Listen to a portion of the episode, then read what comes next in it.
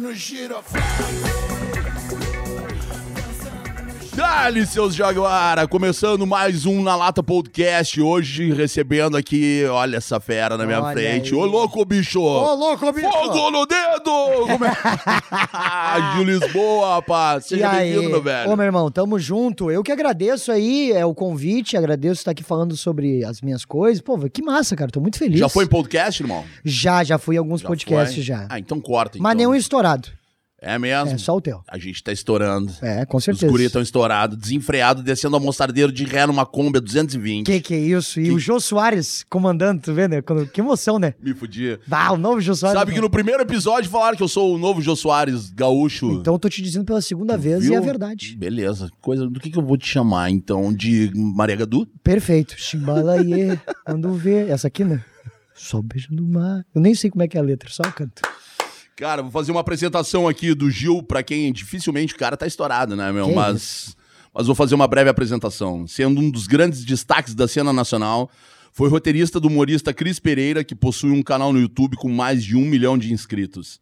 Já se apresentou nas maiores e melhores casas de comédia do Brasil, no Comedians, do caralho, né? O Pico Comedy, Beverly Hills Comedy Club, é, Clube da Minhoca em São Paulo, Hilários Club em Santo André, foi pra Curitiba, foi no Boteco Comedy em Canoas. Tu é de Canoas, né, velho? Exato. É, na verdade, sim, eu não sou nascido, mas eu sou criado, né? Meio Cria da de, rua e tudo. cria de Canoas. Ex- Total. Exato. Cara, pô, comedy, bar do clube.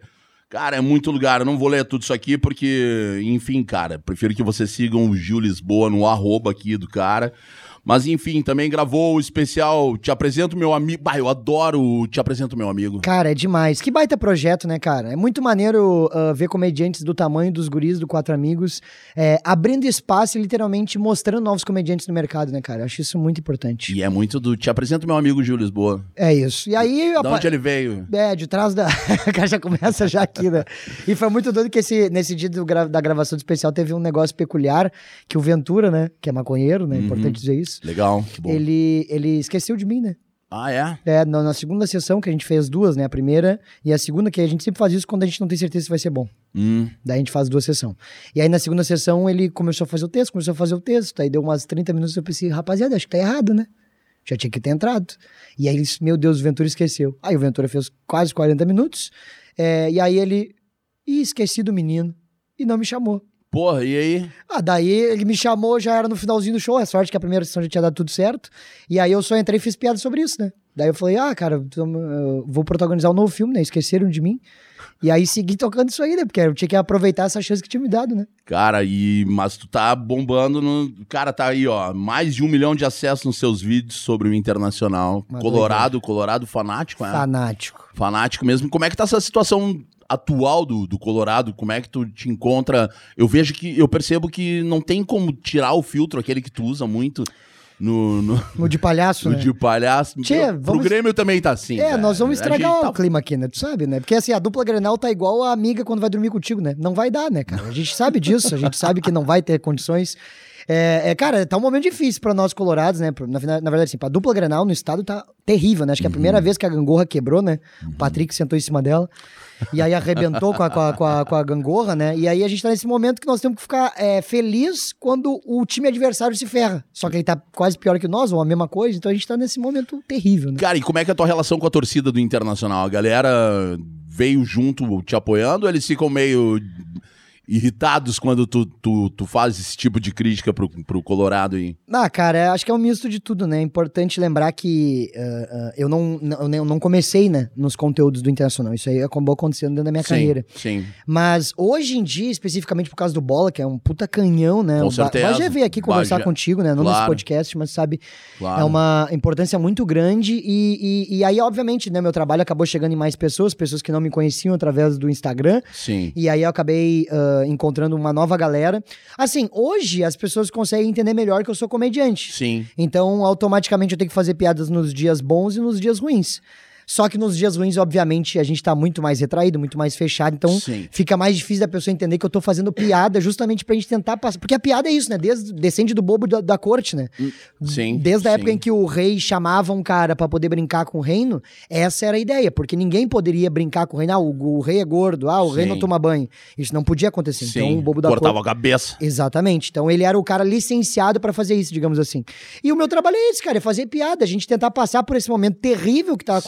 Acontecendo de um jeito mais leve. Claro, e, cara, e o que é, é, é mais engraçado e bizarro ao mesmo tempo é porque as pessoas estão acostumadas com programas esportivos de uma forma mais, né, mais séria. Sim, e, sim. e o Bola nas Costas é livre de tudo isso, né, cara? É. É, tem, tem essa levada, porque é, o Bola nas Costas é o papo do bar, é o papo pós-futset. Isso, isso. Po- Depois do society, senta ali, Isso. vamos tirar uma reada do cara que errou todas. Isso, isso. Cara, e, e, e- e tu trouxe isso com maestria pro, pro Bola nas Costas, porque realmente tu, tu é um humorista. É. Tu não é um jornalista esportivo. Não, não, de, de forma alguma. Até ah, ah, ah, a gente vai acabar conversando sobre a minha carreira aqui, né? Claro. Ah, mas é, eu sou comediante stand-up, né? De, de, eu, é a minha profissão, né? Eu sou Uhum. do palco. E a partir do momento que eu comecei a fazer coisas do Inter, muita gente falou assim: ah, até os jogadores, né? Eu tive o contato com o Edenilson, com uma rapaziada, e eles tinham isso na ah, cabeça. o Edenilson é um querido, cara. Cara, é demais, cara. Foi muito engraçado. Essa história, te liga, Júlio? Essa história foi muito engraçada. É, eu fui abrir o show do Thiago Ventura no Porto Uhum. Alegre Comedy Club. E até então eu não conheci o Edenilson é, pessoalmente. Uhum, E aí, como a galera tá me conhecendo por causa do vídeo do Inter, muitas vezes eu entro no palco fazendo piada sobre. claro. E aí, nesse dia, eu inventei é, de, de começar o show falando assim: e aí, gente, o Edenilson, aquele cu de cachorro. E adivinha quem tava na plateia? Sério. Edenilson. E tu não sabia que ele Não tava. fazia ideia. E fiz um monte de piada, a galera adorou. E aí, cara, o que, que acontece? No pós-show, normalmente acontece as pessoas querem bater foto. Uhum. E o Edenilson, obviamente, foi no camarim, porque já conhecia o Ventura, já tinha conversado com o Ventura. E aí, cara, quando ele entrou no camarim e me viu, velho, ele tava se sorrindo, ele me viu, fechou a cara. E aí eu, pra tentar quebrar o clima, falei assim: e aí, o que, que aconteceu? Viu o Potker? E aí melhorou já o clima, ele deu risada, todo mundo deu risada, foi pronto! Tiramos o clima desnecessário. Entendeu? Mas foi legal, ele foi super querido comigo. Eu expliquei pra ele, cara, eu sou comediante, não sou jornalista. Então, tipo assim, tudo que eu falo é só, é só piada mesmo. E, e- e se de alguma maneira vocês quiserem conversar comigo, eu tô super aberto, porque na real minha parada sempre foi fazer piada, sempre foi muito aberto, sempre foi muito de boa. Então, se tu achar alguma coisa errada, pode trocar ideia comigo. E ele foi muito querido, a mulher dele também entendeu melhor. Sim. E aí, a partir desse momento, eles começaram em outros shows, me viram de novo, a gente trocou ideia todas as vezes que a gente se viu lá, e ele entendeu que a minha parada era comédia. Tanto é que depois eu fiquei sabendo também que os guris co- comentam algumas coisas sobre as piadas que eu faço, e eles entendem, não, bah, o Gil ele faz a dele, tá fazendo piada. Obviamente, às vezes eu sou o alvo da piada, mas. Cara, mas é, é bacana, é interessante. O, o, Edenilson, eu conheci ele me mandando uma mensagem um dia do nada, tocou meu telefone e eu, eu vi uma mensagem dele dando um rolê, cara, com o filho dele entregando cobertor de noite. Bah, demais, demais. E aí ele falou, cara, tô aí super eh, contigo pra qualquer ação dos cozinheiros do bem. E, bah, é um, é um cara que com certeza é flexível e Claro, entende. Mas, é, é, cara, é- é- eu acho que muitas vezes é muito pela pilha de quem tá na volta, assim, de tipo. Crucificar o cara porque o cara tá fazendo humor, velho. É e, é e tem, que, tem que levar pra esse lado que é só uma brincadeira. E, a- e é- acho Ah. que foi isso que o Bola nas Costas conseguiu fazer com excelência. É, eu acredito que quando eles me chamaram, né, quando eu tive essa oportunidade de entrar pro, pra Atlântida, Uhum. a ideia deles era, eles sabiam já que eu era comediante, roteirista, enfim, que eu sou ator e tal. Sim. Então eles já sabiam que a minha contribuição lá era outra. Tanto é que gente- eu ainda sofro uma, uma, certa, ah, ah, uma certa restrição, digamos assim, por parte das pessoas, porque elas estão realmente acostumadas com, com sala de redação, por sim, exemplo. sim. Que é o grande programa jornalístico de, De esporte, esporte. do Rio. Grande do Sul. Então as pessoas ainda têm, ah, por que, que o Gil não vai lá e faz piada ao invés de falar um negócio? Porque é o meu trabalho, irmão. Sim. E eu não vou lá, ah, que nem eu- a gente tava conversando agora nos bastidores. Pô, como é que tá sendo pra te trabalhar no bola? Pra mim tá sendo uma puta experiência, porque agora eu tô vendo um outro lado Claro. que é o lado do jornalismo, que é o lado da comunicação, Sim. da entrega de informação. E aí eu aprendi um monte de coisa, só que ao mesmo tempo eu não perco a minha essência, que é comédia. Então os caras estão lá falando sério, o Bajé tá falando sério, o Adams tá falando sério, e eu venho lá e faço uma piada como eu fiz aqui no Sim, início. e- mas o lance é, é, é o free mic também, né? Porque tu, tu é o cara do stand-up, tu vem do stand-up, mas Isso. tu roteiriza 100% do teu Não, stand-up? Ou, não, é- não. não, é... É, é que, na verdade, a- o stand-up tem várias escolas, né? Sim. E uma das que eu trabalho, que eu gosto, é o do flow, que a gente chama. Que Sim. é quando tu, tu tem uma- o Murilo Couto faz isso. Pra mim é um dos melhores do excelência, Brasil fazendo com isso. excelência, eu também acho. É o cara mais top. Mas eu tento estudar muito, né? A galera até acha que a gente que é comediante, a gente só é engraçado, né? A gente só nasceu, tua mãe falou, ah, que cara que tem cara de palhaço. E aí tu vira comediante. Obrigado, mãe. Valeu. Só que Assina o contrato. é importante, né? a- a Tu ser um cara engraçado. Que nem eu Sim. digo, né? ah, ah, eu fiz um trabalho muitos anos dentro da cena da comédia no Rio Grande do Sul. E acho que foi por isso que eu consegui me estruturar tão rápido, né? Porque- tão rápido entre, em, em partes, né? Porque eu tenho sete anos de comédia, né? Sim. Ah, ah, mas eu, muito cedo, eu comecei a trabalhar e o mercado estava muito aberto e eu acabei aproveitando as chances que foram aparecendo para mim. Ah, mas, no geral, eu estudei muito para isso e, e, e, e o- e a- e essa técnica de stand-up que eu gosto, que é a do flow, a gente basicamente trabalha a ideia dela, ou seja, a gente tem uma piada que a premissa é, por exemplo, que nem eu falo que eu tenho cara de criança. Uhum. E aí a gente trabalha dentro dessa premissa alguns pontos, né? Os clímax da história. Então a Uhum. gente sabe que tem três pontos que eu sei que são risados e o resto eu vou descobrindo no palco. Os americanos fazem muito isso. Muito né? isso. O Charlie Sheen vem dessa. É, toda essa galera aí. E, e, uma, e é que também a comédia nos Estados Unidos tem mais de 100 anos, né? Sim. Então a chance deles terem explorado os outros lados da, da, da comédia stand-up é muito maior, né? E com Sim. profissionalismo, com, com excelência. E a gente aqui é recém, é, eu não digo que é recém, né? Mas é 15 anos de comédia. Cara, é, cada tem- lugar também traz as suas, né, é, Peculiaridades, peculiaridades, exatamente. É. Cara, quem é referência pra ti, assim, no cenário internacional, no stand-up? Cara, é Quem internacional. são os teus grandes ídolos do stand-up? N- Internacional, eu diria Dave Chappelle, que eu acho É, que é um. demais. É, uma, é o melhor que nós temos hoje, né? Uhum. Tanto é que ele ganhou o prêmio Mark. Mark. Enfim, esqueci o nome agora, Não sei também. É um cara muito. Tem até no Netflix, aconselho as pessoas eh, assistirem. É, e Louis C.K. também. Esses Uhum. dois caras, assim, eu sei que são vertentes. Até que os dois falam de assuntos mais difíceis, assim, mas acho que o Louis C.K. vai pra uma outra pegada, assim. Ah, mas eu gosto muito dos dois. Eu acho que o Louis C.K. foi o primeiro cara que eu assisti e falei: caralho, o maluco tá falando uns bagulho bizarro. E, e, e- E tá Engraçado. engraçadíssimo, sabe? Exatamente, Tipo, uns assuntos que. Porque na comédia é, é muito democrática. Então, a pessoa às vezes tem vontade de falar sobre pênis, sobre, Uhum. sei lá, peido, e não tem problema. Só que esse cara fala sobre aborto, fala sobre Jesus. Ele tem um Uhum. especial no, no Netflix que no eu acho Netflix é. Genial, 2017. Por favor, assistam. Ah, Gil, mas eu não acho engraçado comédia com legenda. Tu te acostuma, eu também não gostava, aprendi a gostar. Cara, É eu, assim que eu acho que o barato é tu tentar entender a realidade dos É caras. isso, é né? outra Porque- cultura, né? Exatamente, exatamente. E o Luis C.K., pra mim, é um cara que, nesse especial 2017, ele fala sobre os cristãos. Os cristãos venceram. Uhum. Com que ano que é, que ano que é agora? 2021, né? Vencemos. Mas só que quem venceu foi os cristãos, porque na realidade não é possível que antes de Cristo os caras falam que ano que é agora? Acho que é menos dois. Exatamente. Não existe Não, isso. venceram. E aí, a ideia do raciocínio cômico, pra mim, foi incrível, assim. Aí, óbvio, né? Tem muito mais piadas que agora eu não consigo recordar.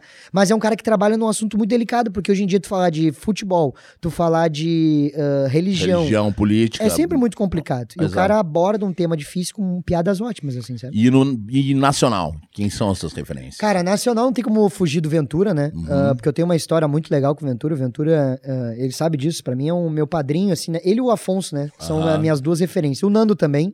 Porque o Nando foi um dos primeiros stand-uppers que eu vi ao vivo, presencial. E aí é muito diferente, né? Eu, eu recebo muito- muitos relatos, né? Por ter viajado muitos lugares do Brasil, eu acabo conhecendo muita gente que é fã de stand-up. Claro. E tem gente que é fã de stand-up, Júlio. Fã que precisa. É tipo, a base da, da, da, da venda tá na necessidade e na, e na, e na no desejo. Sim. Cara, tem procura. gente... É, O tem cara tem gente procura. Exatamente. E aí tem gente que é a necessidade, porque a comédia, ela acaba te despertando algumas coisas dentro do teu cérebro que, que te dão ah, sensações interessantes. Uhum. E essa pessoa acaba ficando viciada. Então, essa galera me passa muito feedback do que, que tá pensando e tal. E, e- e- e- é muito doido, assim, ah, ah, ah, todo o aprendizado que eu tive com o Ventura e com esses guris, porque quando eu comecei assistindo ao vivo, né, que nem eu tava falando, é, uma, é uma realidade muito diferente, porque o cara vê na internet, o cara tem uma conexão com o Sim, troço. Mas ao vivo, com o poder de improviso do comediante na hora, com tudo que acontece, porque tudo que acontece dentro do bar ou Claro, do teatro vira claro, ferramenta. interfere, óbvio. Ah, o cara deu uma risada. Pronto. Já Fudeu. vira piada. E, e é muito doido uh, ter assistido o, o, Nando com 15 anos ao vivo, porque aquilo me deu um mexe no estômago. Eu falei, caralho, isso é muito maneiro, eu acho que eu quero fazer isso mesmo. Então uhum. foi um uhum. cara que, para mim, foi uma puta referência durante muito tempo. E aí, obviamente, depois tu vai aprofundando teus estudos, tu vai conhecendo outros comediantes, tu vai percebendo outros estilos de comédia, claro. né? E aí tu vai falando, bah, acho que isso aqui se assemelha mais comigo. Mas hoje os dois nomes que eu diria eram Afonso Padilha e Thiago Ventura. Ah, eu adoro, eu sou muito fã dos dois também. Eu gosto muito do Rodrigo Marques também. Ah, é gênio. Esses dias fiz uma live com ele, a gente trocou uma ideia, o cara, monstro, absurdo. É monstro, assim. e é inteligentíssimo. Né? Inteligentíssimo, né? e outra também, se posicionou também, tipo, chutou o balde. É, é, é, Ele é. falou, quando ele chegou, ele bateu um milhão de seguidores, ele falou, cara, o negócio é o seguinte, daqui pra frente eu vou falar o que eu penso. E isso é muito difícil dentro do humor, tu conseguir muito te manter, difícil. né, sem ficar numa gangorra, sem ficar pendendo, porque, pô, não posso agradar a esquerda, não posso agradar a direita. E, e eu acho que o humor também tem que estar tá livre disso, Tem né? que estar, tá, tem que estar. Tá. Mas ele, como pessoa, passando por tudo que ele passou durante a pandemia, a gente conversou muito a respeito das ações do Cozinheiros do Bem também e é um cara que eu admiro bastante. O Thiago, muito também pela quebrada. Tu tem essa pegada da quebrada também, tu, de Canoa City, né? Da, é, da, é. Da, tu... Sabe que por, por muito tempo, para mim, foi um desafio. Eu achava que tu era de Alvorada, meu. Então, minha, assim, é que eu me criei em muito lugar porque meu pai é militar. Uhum. Então eu viajei em muitos lugares. Eu sou de Marabá, no Pará, eu sou de Belém, eu sou de Salvador, na Bahia, entendeu? Tipo, é, é, é, eu, eu, eu, sou de muita, muitos lugares. Mas uh, para mim no início foi um conflito, porque eu acho que chega uma. Tem várias etapas, a gente chama de peneiras na comédia, né? Sim. A primeira peneira é tu ter coragem de te expor na frente de um monte de gente que tu não conhece. Com certeza. Aí tem um monte de gente que fica nessa peneira, que é a galera que fala, bah, eu adoraria fazer comédia, mas eu não vou subir no palco porque tem essa peneira aqui, bah, eu não quero me expor. Aí tem a segunda peneira, que é depois da primeira apresentação, que é tipo assim, eu vou tentar de novo? Eu gostei uhum. dessa experiência.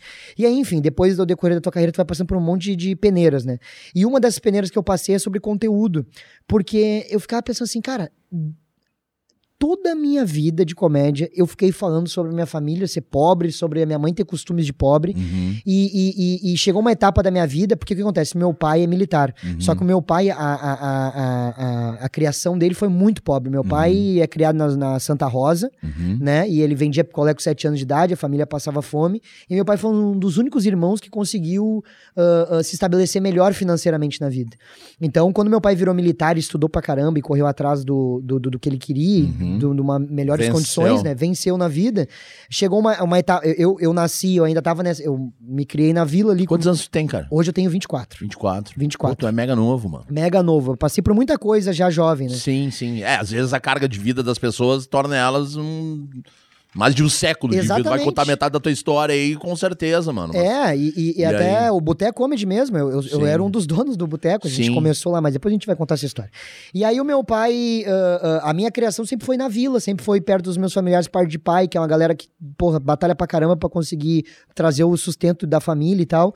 E aí chegou uma etapa que meu pai foi melhorando de vida, foi melhorando de vida, e chegou um momento que eu falei, tá, mas espera aí, agora eu tô num momento de vida que eu não tô mais passando por aquelas coisas. Uhum. Mas eu falo muito disso, porque tá muito vivo na minha cabeça. Então, de certa forma, uh, uh, eu acabo falando disso porque foi. Uh, 70% da minha experiência de vida foi uma experiência que eu tive que batalhar. Fui, fui trabalhar com, com, com. Foi 16 anos de idade, fui trabalhar com festa infantil.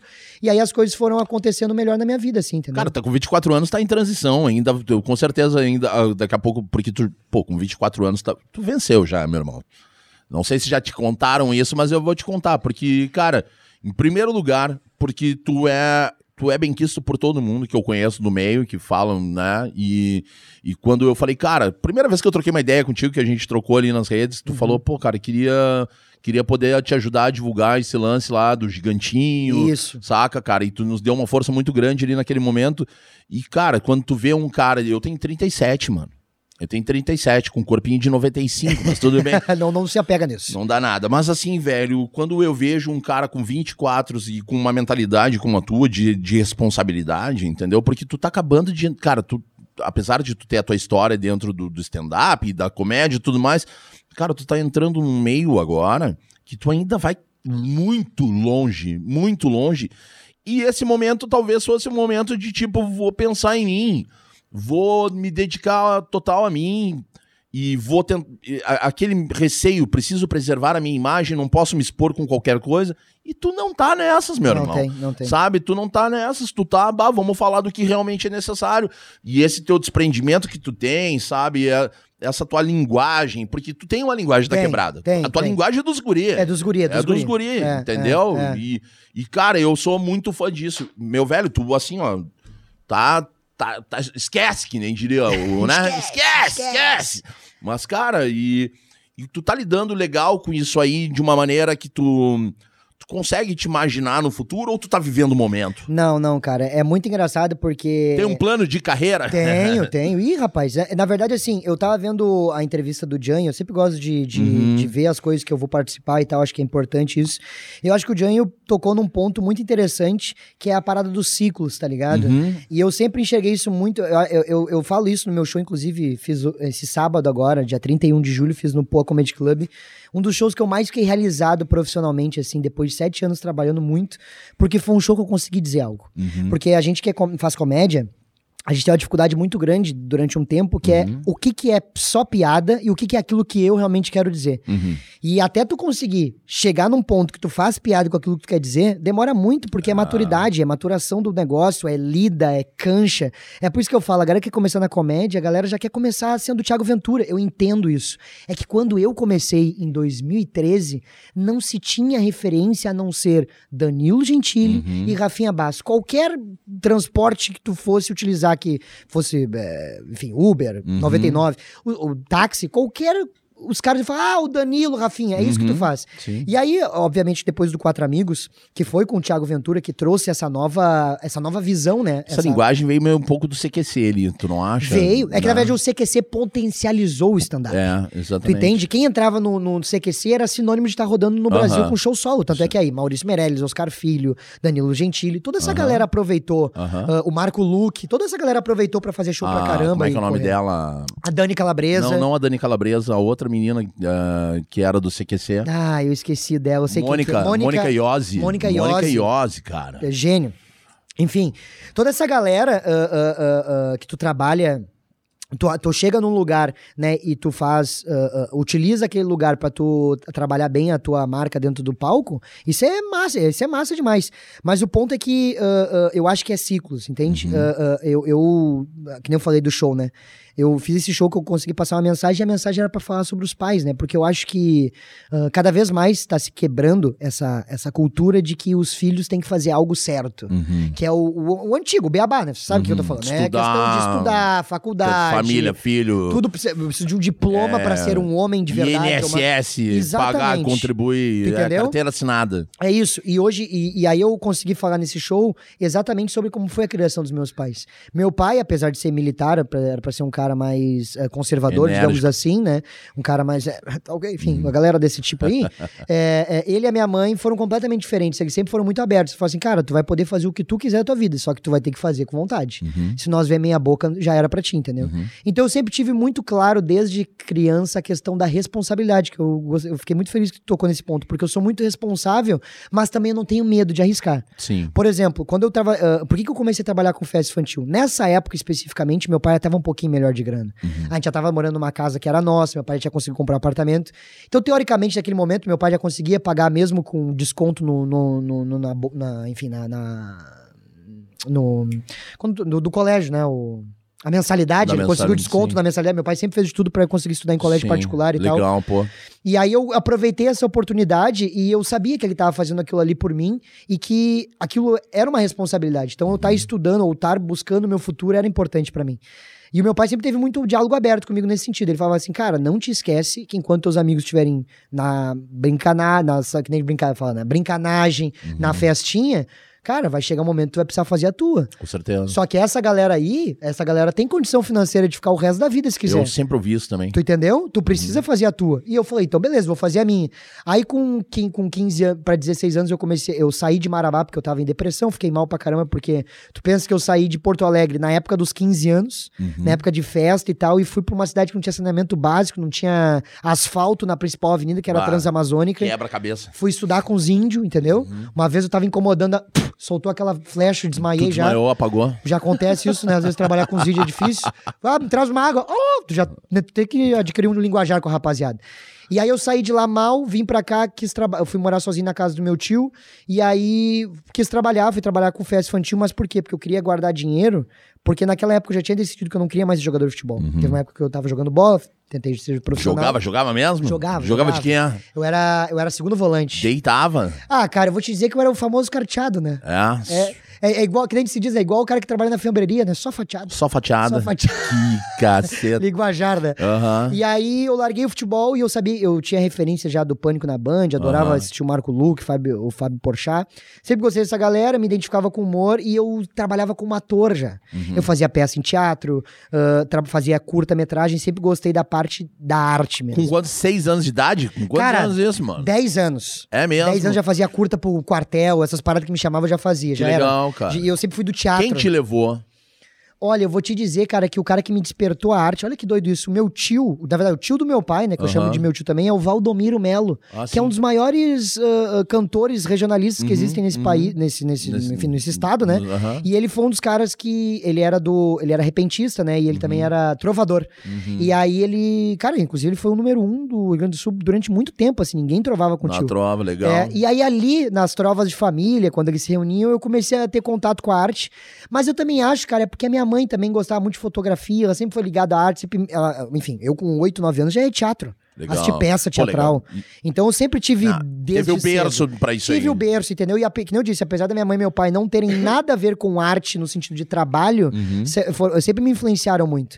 E aí eu, uh, eu já era conectado com a arte, decidi fazer isso e aí eu comecei a trabalhar com festa infantil para juntar dinheiro, para Uhum. comprar equipamento para fazer, para mostrar os meus vídeos, para poder me expor nas redes sociais. Teve sempre essa, essa visão empreendedora, né? E isso aí que tá. O ponto é que eu sempre tive esse lance do empreendedorismo na minha vida. É. Meu, meu vô, que, que Deus o tenha, falecido, né? Sentiu. Ai, e foi. E aí, meu vô, ele me ensinou muito sobre isso de venda. Eu andava com ele quando ele ia vender, ele era aqueles vendedor meio. Enfim, um cara que é meio. é, meio cigano que a gente brinca, Aham. né? O cara vai em tudo que é canto. Aham. Então. eu- Cacheiro viajante. Exatamente. E aí eu ficava cuidando ele vend... E o meu vô era muito bom, que nem a gente brincava, né? Meu vô, se desse um, desse um copo d'água, ele vendia por três pila, né?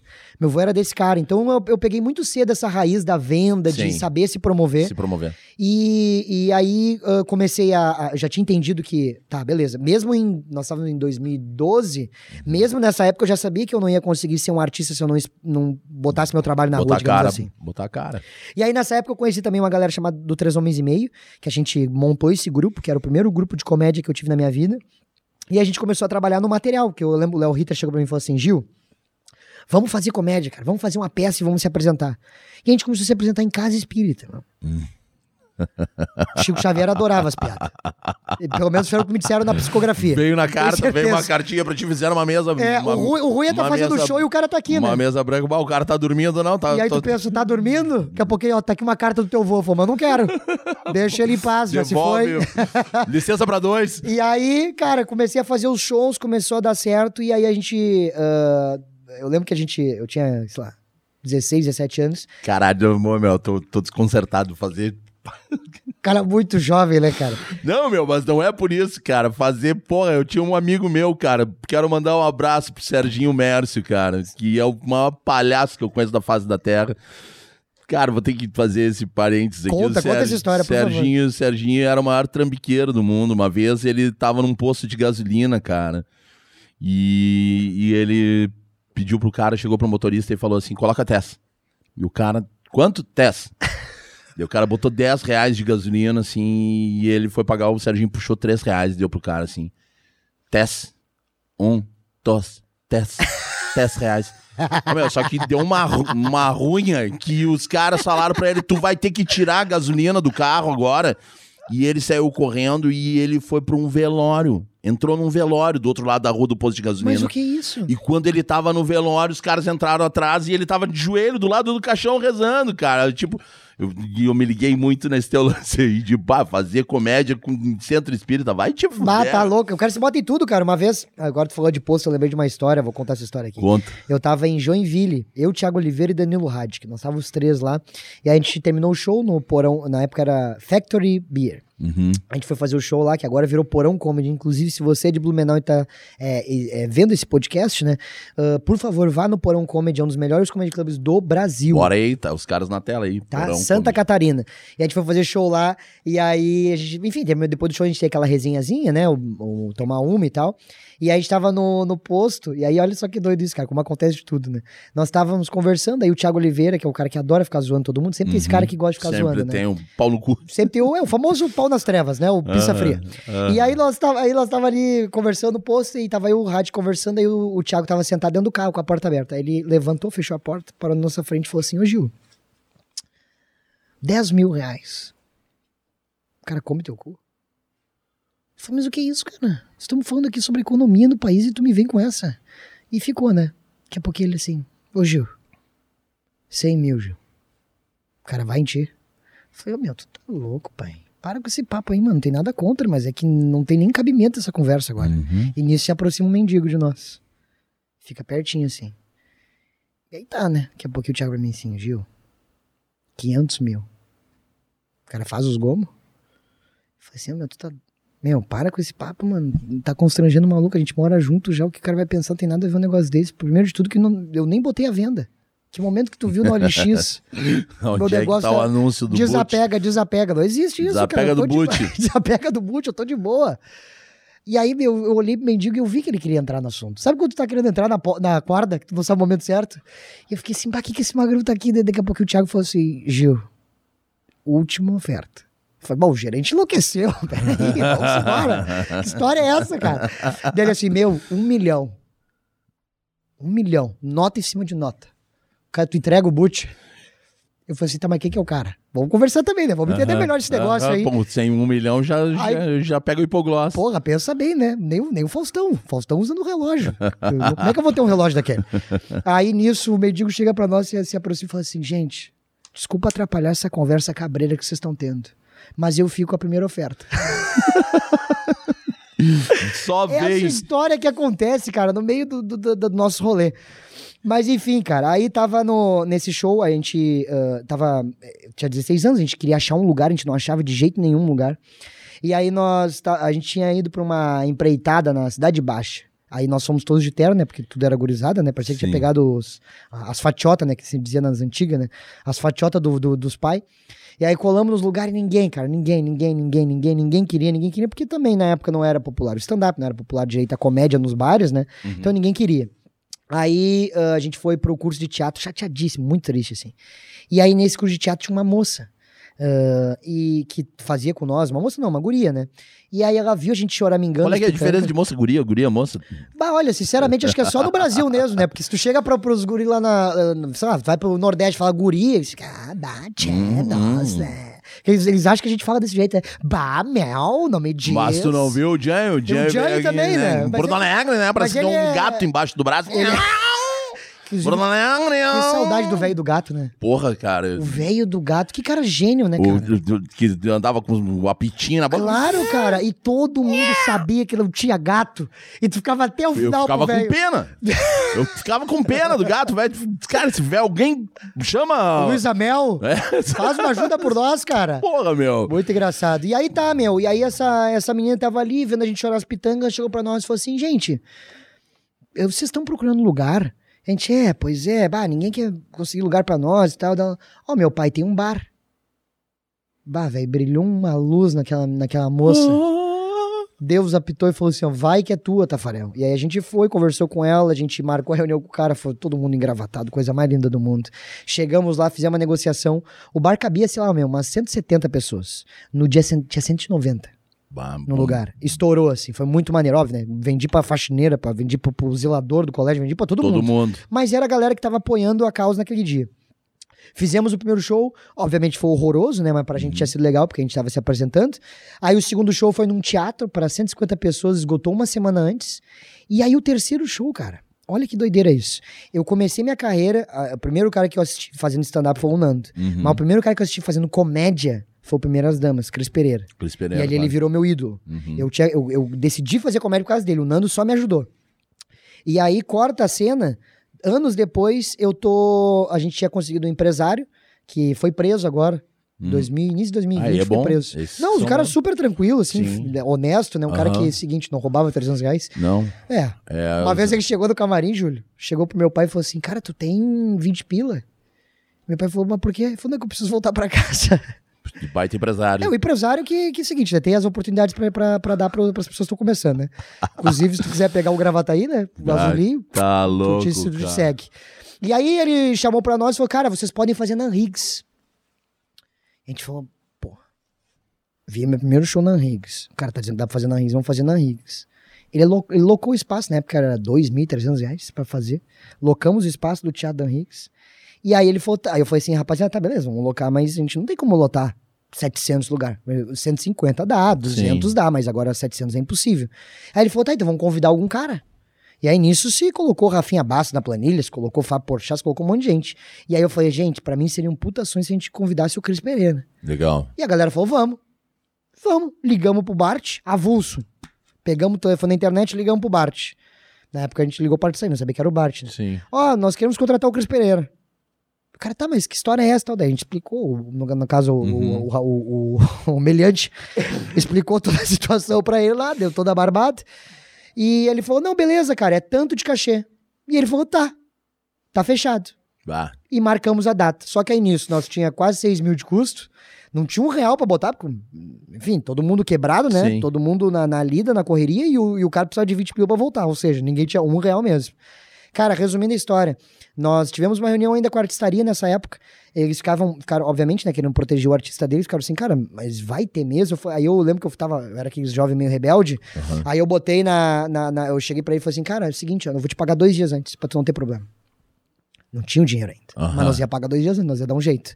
Cara, resumindo, nós vendemos 490 ingressos. Inacreditável. Vendemos 490 ingressos, paguei dois dias antes. O show foi do caralho e foi nesse momento que eu tive o primeiro contato profissional com a comédia. Com a eu chamo. comédia, claro. Porque aí o Bart Lopes levou sua equipe, todo mundo assistiu o show. Eu realmente tinha uma predisposição. É por isso que eu comecei falando. Galera da rapaziada, artistaria. Galera da artistaria. Comédia é Uhum. diferente de ser engraçado. Ser engraçado é o primeiro passo pra tu ser comediante. Claro. É o que eu falo. Ah, mas peraí, tu tá me dizendo que ser comediante não precisa ser engraçado? Não. Eu conheço vários caras, inclusive, que tu ia fazer uma entrevista de duas horas e tu não ia rir nada. Sim. Porque é um cara sério, um cara normal. Só que na hora de fazer o texto, que a gente usa as métricas do setup, punchline, distorção cômica, é isso que tu precisa saber. Uhum. É por isso que eu digo, tem que estudar, não é só ser engraçado. E aí, por isso que eu digo que eu tive o primeiro contato profissional, porque a gente não sabia fazer nada, eu tinha uma desenvoltura legal, falava legal, tava com meus colegas, era muito mais fácil de fazer as pessoas darem risada, porque eles tinham é, é, é, coisas peculiares minhas que as pessoas que compram meu ingresso hoje não sabem. Por exemplo, tem gente que comprou meu ingresso sábado que não faz nem ideia que eu faço sete anos de comédia. Acho que eu peguei a câmera, liguei e comecei, ah, fogo, merda, e deu, achou que era isso. Só que tem um- uma trajetória. E aí, no final do show, o Bart chamou meus pais e falou assim: Ah, eu quero fazer uma reunião com os guris. Mas nisso? Rapaziada, nisso? Eu pensei, deu. Estourei. Liguei minha mãe e falou: passagem à Europa.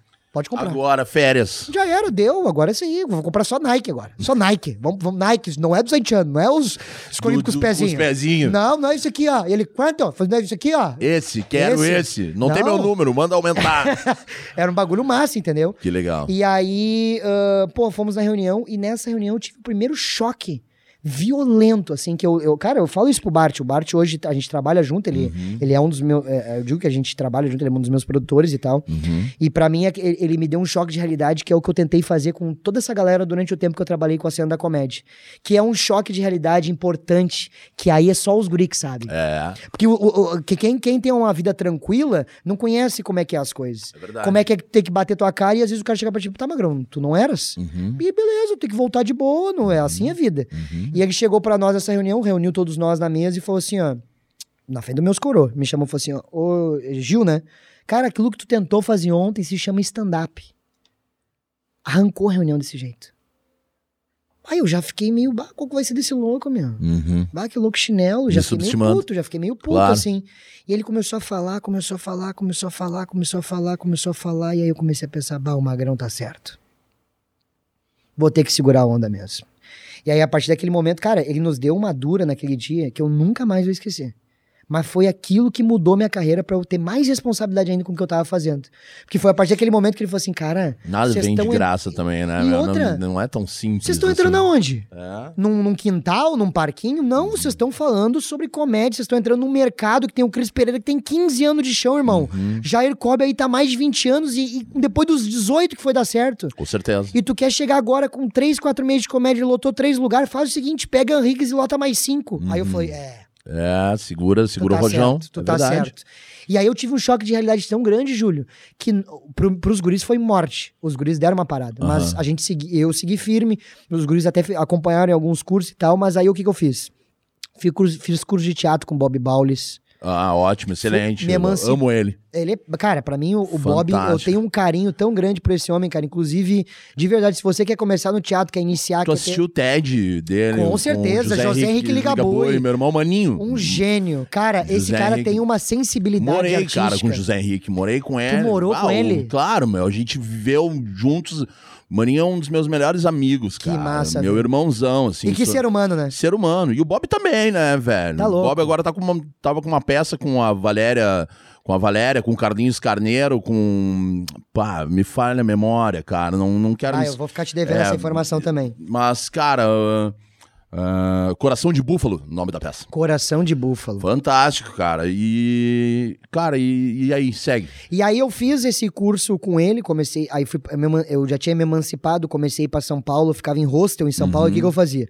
Eu ficava num hostel em São Paulo, menor de idade, né, com aquele, dormindo com o olho aberto e outro fechado, porque a gente Sim. nunca sabe o que pode acontecer. Sim. E aí eu ia, ah, caminhava pra caramba, da, eu ficava num hostel que era na Vila Mariana, Uhum. e eu ia até o Comedians, de a Uhum. Porque era isso, eu que não, não, que não podia gastar. É Sim. porque, cara, o custo de vida de São Paulo É é absurdamente caro, velho. Tipo assim, ó, tu passar uma semana em Porto Alegre, tu gasta em dois dias em São É, Paulo, é, entendeu? exato. Então, tipo assim, o cara tinha que ir com a verba pra passagem, pros deslocamentos, pros shows e também pro, porra, que aí lá assistia um show no Comedians. O cara conseguia de graça porque conhecia os comediantes, Uhum. mas o cara tem que ir até lá. Até o momento que eu consegui entrar na, na aldeia dos guris que a gente brinca e ali eu Uhum. comecei a ficar na casa deles, aí ficou mais fácil o deslocamento e tal. E aí, cara, comecei a ir pra São Paulo, comecei a fazer curso, comecei a me especializar, comecei a ler livro, fui buscar informação. E aí, a partir daquele momento, eu comecei a entrar no mundo da comédia, entendi, bah, beleza, é o mercado, tá, beleza, não tenho uma, uma- um, um- um diploma, eu não tenho o- alguma validação social, mas de qualquer jeito tem um mercado, e esse Claro. mercado tem que ser respeitado. E eu comecei a fazer tudo que era show, tudo que era curso, comecei a me especializar, e isso eu fiquei uns 5, 6 meses sem fazer show, só estudando. Aí logo após eu peguei um show junto com o Will Belouço, que o nosso Uhum. brother ali conhece, Uhum. ah, e a gente pegou um show no Boteco Tchê na Cidade Baixa. Uhum. E aí nisso, mano, trabalhando com festa infantil, gravando uns vídeos e fazendo show. E aí o que acontece? Nesse tempo, o Bart falou assim: ó, vocês podem ser da artistaria, não tem problema nenhum. Só que vocês vão ter que preparar a carreira de vocês para que vocês cheguem no momento que vocês possam fazer o show de vocês. Uhum. Agora vocês não estão nem perto. Se querem abrir show, não tem problema. Mas vocês têm que estudar, provar que vai dar, e aí vocês vão fazer.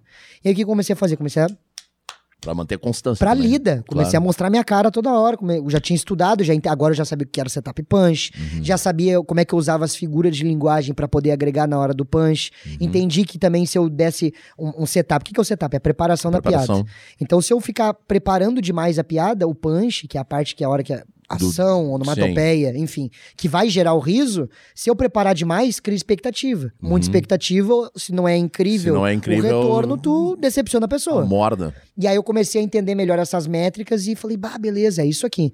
Aí comecei a fazer show e aí o Bart começou a me chamar pra trabalhar de produção. Fiz lojinha da Kéfera, foi aí que eu conheci a Bruna Luiz antes Uhum. de estourar. Uhum. Fiz produção do Cris Pereira, lojinha do Cris Pereira fiz pra caramba. Comecei a trabalhar com todo mundo grande. Uhum. Comecei a fazer produção de ficar no- na frente de recepcionista, qualquer coisa, pegar ingresso, ajudar a sentar, porque eu queria a experiência de trabalhar, De trabalhar no meio. Uhum. E vou dizer uma coisa pra ti, Júlio, foi a melhor coisa que eu fiz. Porque Eu eu- fiz muitos eventos com artistaria e com uh, a gente. uh, fui no Nando, que, a, cara, tinha um ingresso solidário com Claro, também. claro. O é isso. Nando e com também o Só para Maiores também, Uhum. que com, O Arthur e com o... o Arthur e o Potter. E o Potter, é. É, nós, nós tínhamos, ia lá, recolher, cara, e aquilo me fascinava muito também de ver toda aquela preparação. E de toda aquela. O, o Carlinhos o. Carlinhos Gota? O Carlinhos Gota. Tá louco. Né, a molecada que tava ali, que hoje também tá aí despontando muito, né, Pra velho? caramba. E não, e outra, o Carlinhos, cara, é isso que é muito doido, né? Tá tudo muito entrelaçado, né? Ah, ah, ah, o Carlinhos Gota fez parte de um projeto. Ranço do dia. O, então, o Ranço do Dia é, surgiu junto do Collab, Uhum. que era uma produtora de roteiros que a gente vendeu o show pra Nego Di. Tem muita gente que não Uhum. sabe, mas a gente escreveu pro Nego Di o show dele lá, escrevemos Dias de Maldade, vários a gente escreveu lá. Uhum. O, o show do Zé Vitor Castiel foi a gente que escreveu. Bacana. O show do Badim foi a gente que escreveu. Bacana. A gente chegou a vender até pro Fetter, mas a, ideia, por causa da pandemia, acabou não, não indo pra frente. A gente escreveu o show do Ed Gama também. Legal. E dessa e desse projeto do Collab, que surgiu o Hans do Dia, surgiu Uhum. o Torcedor Louco e surgiu o Eric Clapton e Juliano Coração no TikTok. Ah, que a fuder, velho. Tudo veio dessa, desse, desse conglomerado de Sim. gente querendo achar um lugar no sol. Mas enfim, aí, cara, ah, comecei a trabalhar profissionalmente com a comédia, comecei a fazer muita produção. E aí chegou um momento que eu tava ficando na geladeira, digamos assim. Uhum. Porque eu tava virando produtor, tava produzindo um monte de coisa, tava produzindo, produzindo, Não produzindo. tava mas botando a cara. Não tava botando a cara. Aí chegou um momento que eu falei, cara, os vídeos que eu tô fazendo não estão funcionando, eu preciso fazer uma coisa melhor. E aí eu comecei o projeto do Mico Leão Dourado, Hum. que era um projeto em que as pessoas me mandavam besteira, qualquer coisa. Ah, vai na rua, tira a camisa, fica pelado. E eu fazia isso na rua. E aí teve um vídeo que foi pro Pretinho Básico. Cara, se eu mostrar o vídeo aqui, vocês nem acreditam que sou eu. Bota o vídeo aí, bota o Bah, vídeo na tela. Bota, aí. bota, o vídeo. na tela. Bota o vídeo.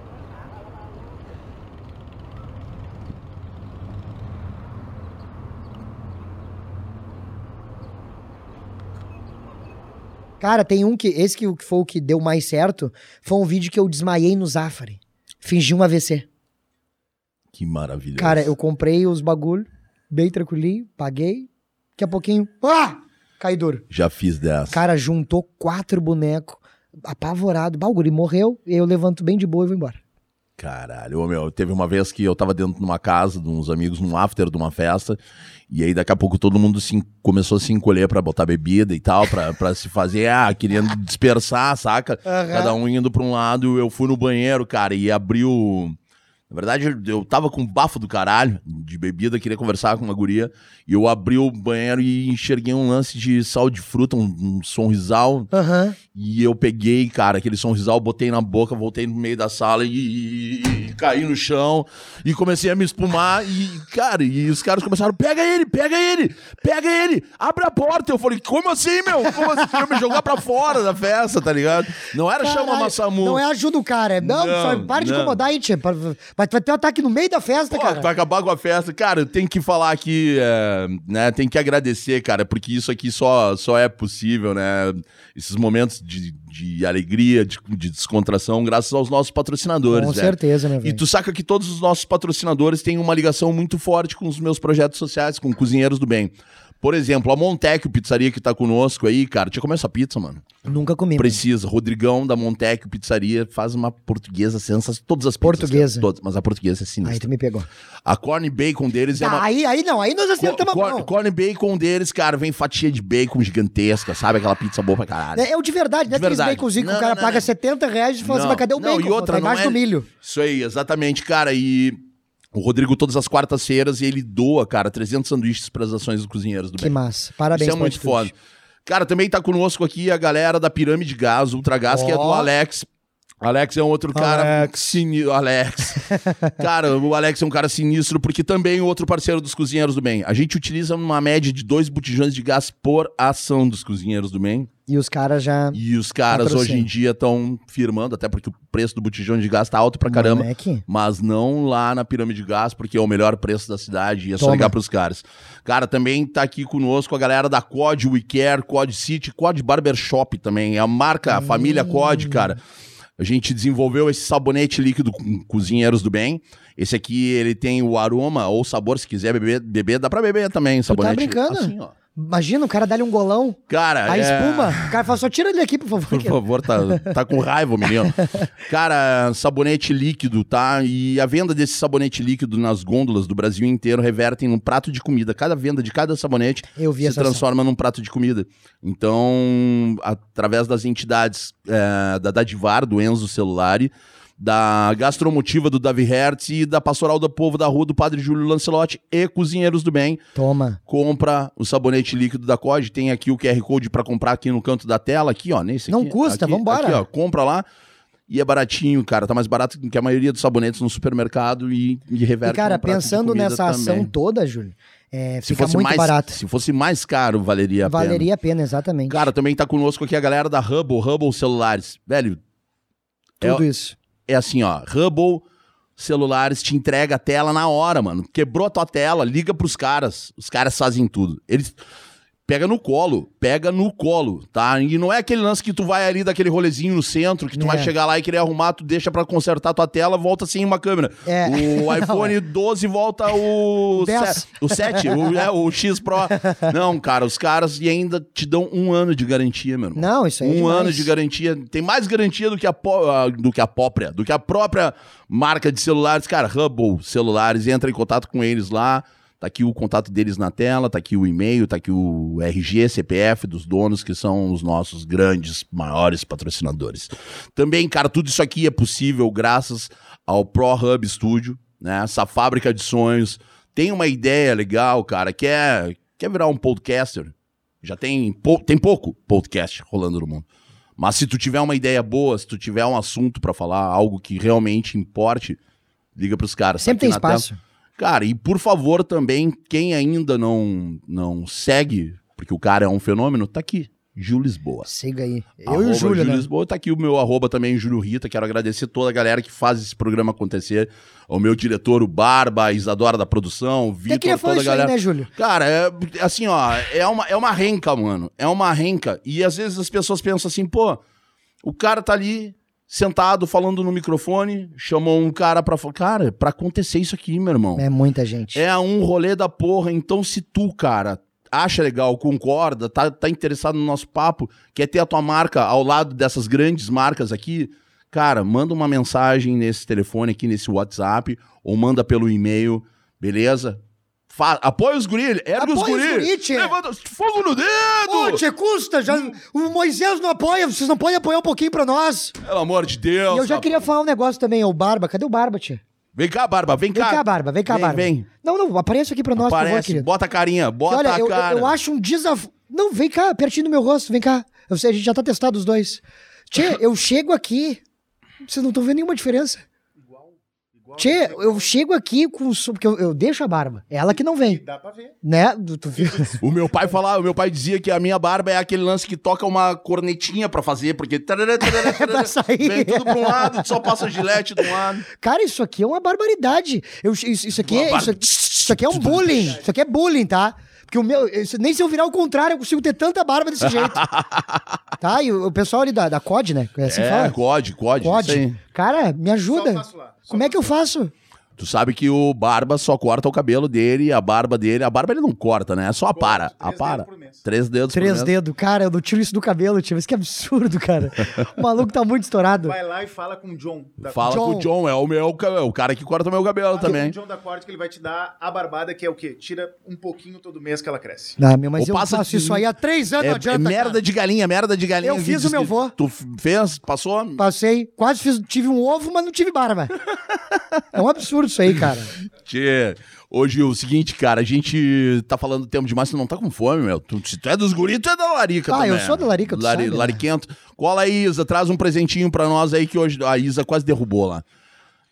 Ah, não. Não, não acredito. Não, não, não, não, não, não, não, não. Ah, Ah, quando eu falei, pensei em lanchinho, eu pensei em lanchinho, rodoviária. cara, rodoviária Que que é nada, isso? rapaz. Isso aqui é severo rango e burger dos nossos queridos. Ah, e veio o X pra ti, hein, meu. Ah, Papai, valeu, Hélio, valeu, Fetter, a galera que tá conosco aí, ó. Severo, burger Que e rango, é rango isso, e burger. rapaz? Só alegria. Mas, mas a gente tá fechando com chave de ouro hoje, comendo um x. Ah, ô, meu, Pai, sério mesmo. Quando os guri vieram com X, né? Porque o, o Elinho não sabe brincar, né? Eu falo, É, eu chamo não. ele de Impera, né? é o. Pai Hélio? É o pai L, nosso Impera, né? Eu falo, Impera, tu- tu- quando é que tu vai parar de passar, meu? Toda a vida nos stories, uma comidinha, um negócio e o cara comendo miojo. Saca que o lance do Nossa Chapa, tu já viu Nossa Chapa? É demais. Cara, brisket, trampo é defumado. demais. Tá, mas seguinte, tu me dá um X que eu sou fissurado no X Tá, também. qual que tu quer? O calabresa ou galinha? Cara, eu quero qualquer um. Escolhe Tá, o que vou te dar o de quiser. Como calabresa. tu é o convidado, vamos abrir isso aqui, meu. Porque aqui já, dá não- pra, já dá pra lanhar? É óbvio, né, meu? então eu vou lanhar o burgão. Que graça que tem o cara vir aqui. Eu sou do X. Tu prefere hambúrguer ou tu prefere X? Cara, eu prefiro X, só que o X eu como muito de noite. De dia ele me deixa meio... E Canoas é a terra do X mesmo? Ca... Canoas... é- Cara, eu vou te dizer o ou é seguinte... Caxias?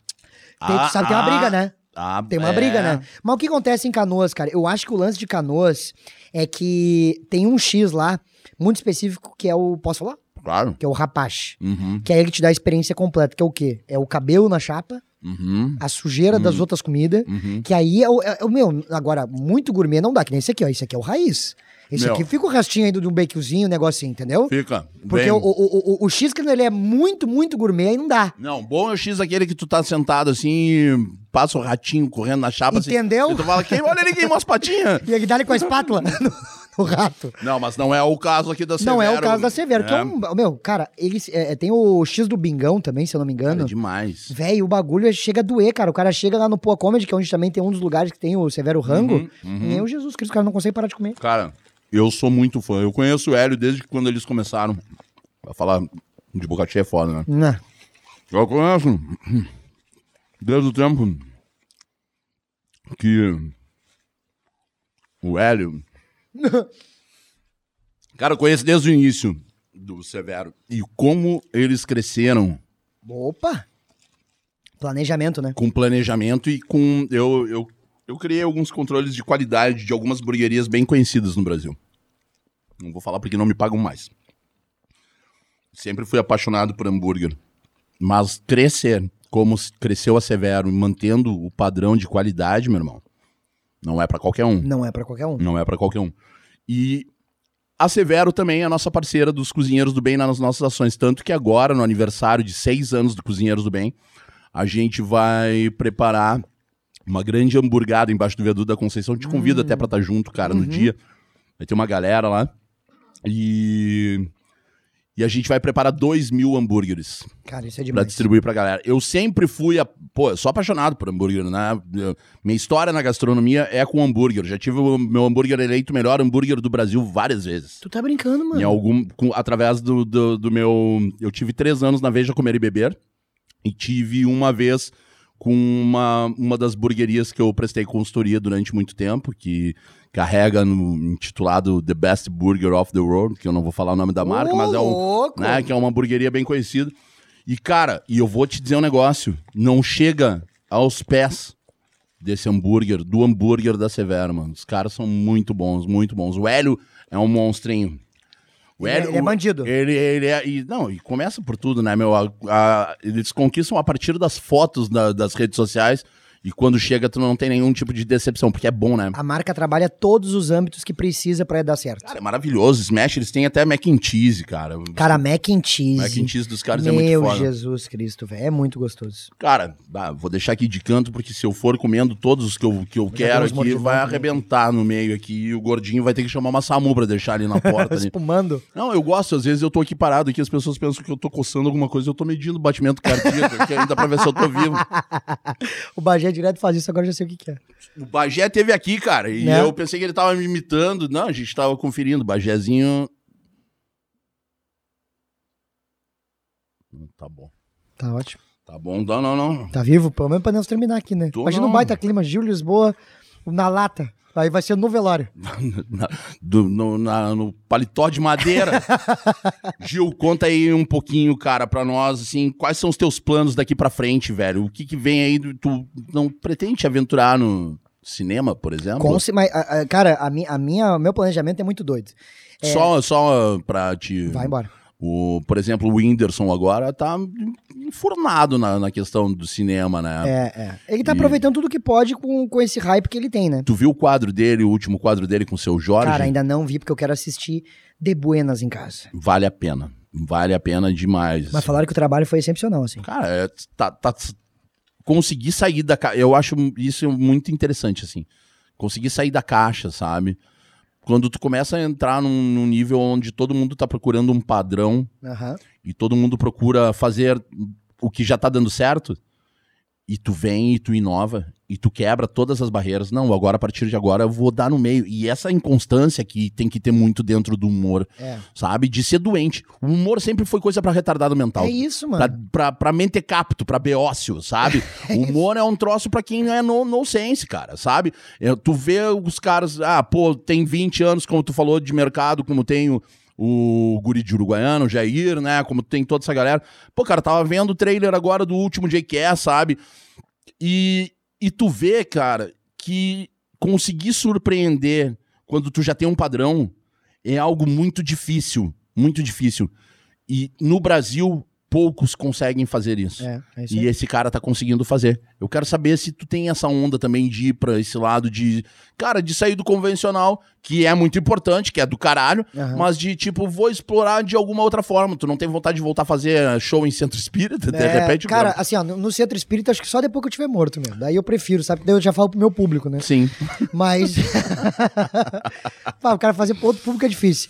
Mas, cara, eu tenho outro- vários planejamentos, né? Inclusive, assim, eu come... aí eu fiz todo aquele bagulho de stand-up, e aí, em 2019, quando eu já tinha conseguido gravar Comedy Central, eu tinha gravado comédia ao vivo, Uhum. gravei o Te Apresento Meu Amigo, que pra mim foi o ápice dentro da carreira do stand-up, porque é um, é um lugar de maior exposição, né? O Uhum. Quatro Amigos, durante muitos anos e até hoje, é o grande grupo de É, stand-up é, do Com país. certeza.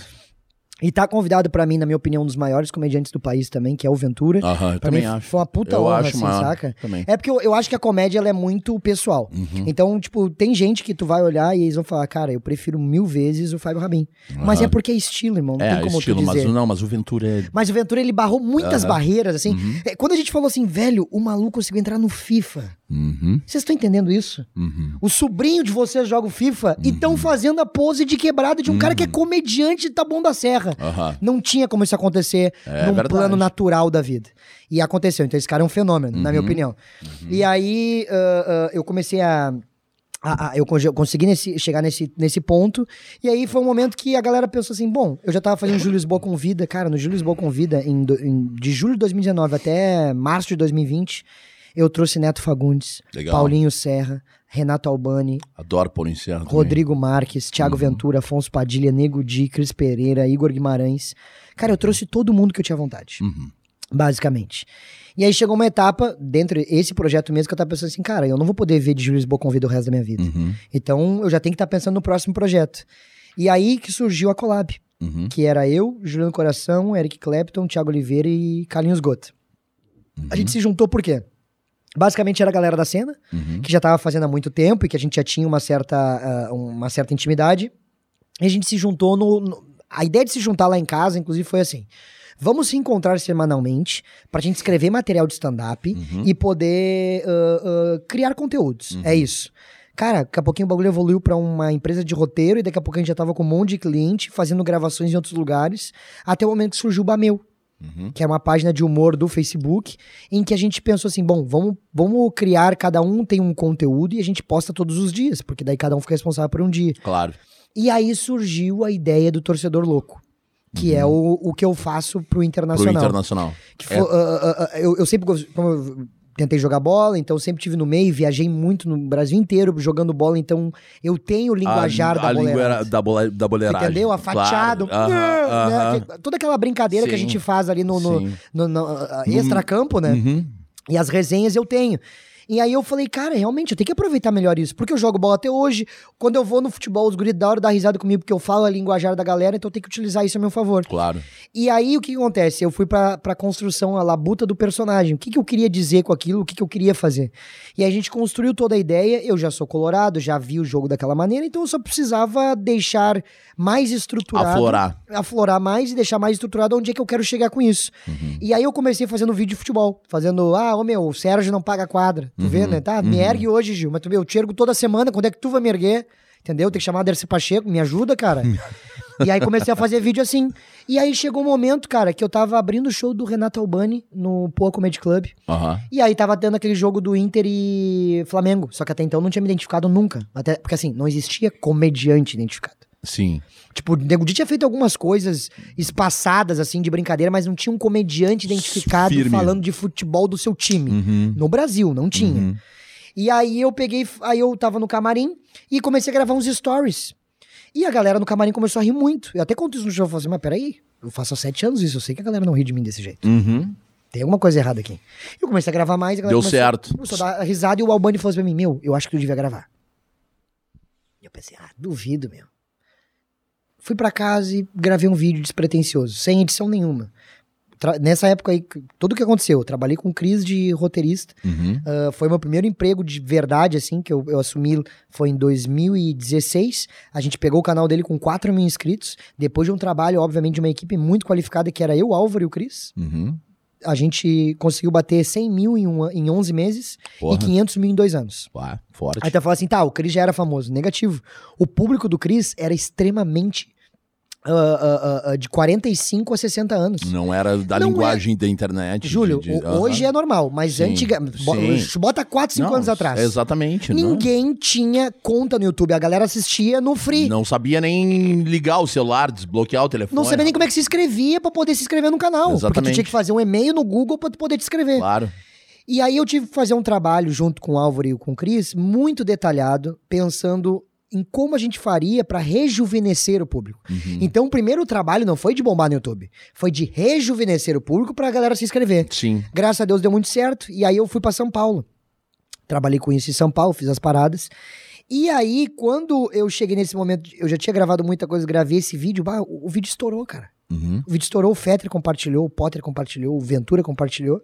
E eu falei, porra, tem um negócio aqui. E aí eu comecei a postar mais, só que aí eu direcionei pro Facebook, no Bameu. Uhum. E aí, cara, meu, meu segundo vídeo tinha 6 mil Porra. compartilhamentos. Tipo assim, o bagulho estourou, muito. Estourou. E aí todos estavam tendo uma média de 3, 4, 2, 3, 4. Muito compartilhamento. E nenhum dos vídeos meus de stand-up tinha dado aquilo, até com impulsionamento. Uhum. E aí o negócio do Inter começou a abrir pra mim, comecei a me dedicar. E aí chegou um momento que as pessoas estavam indo no meu show pra. Tá aí, tu não vai falar do Inter?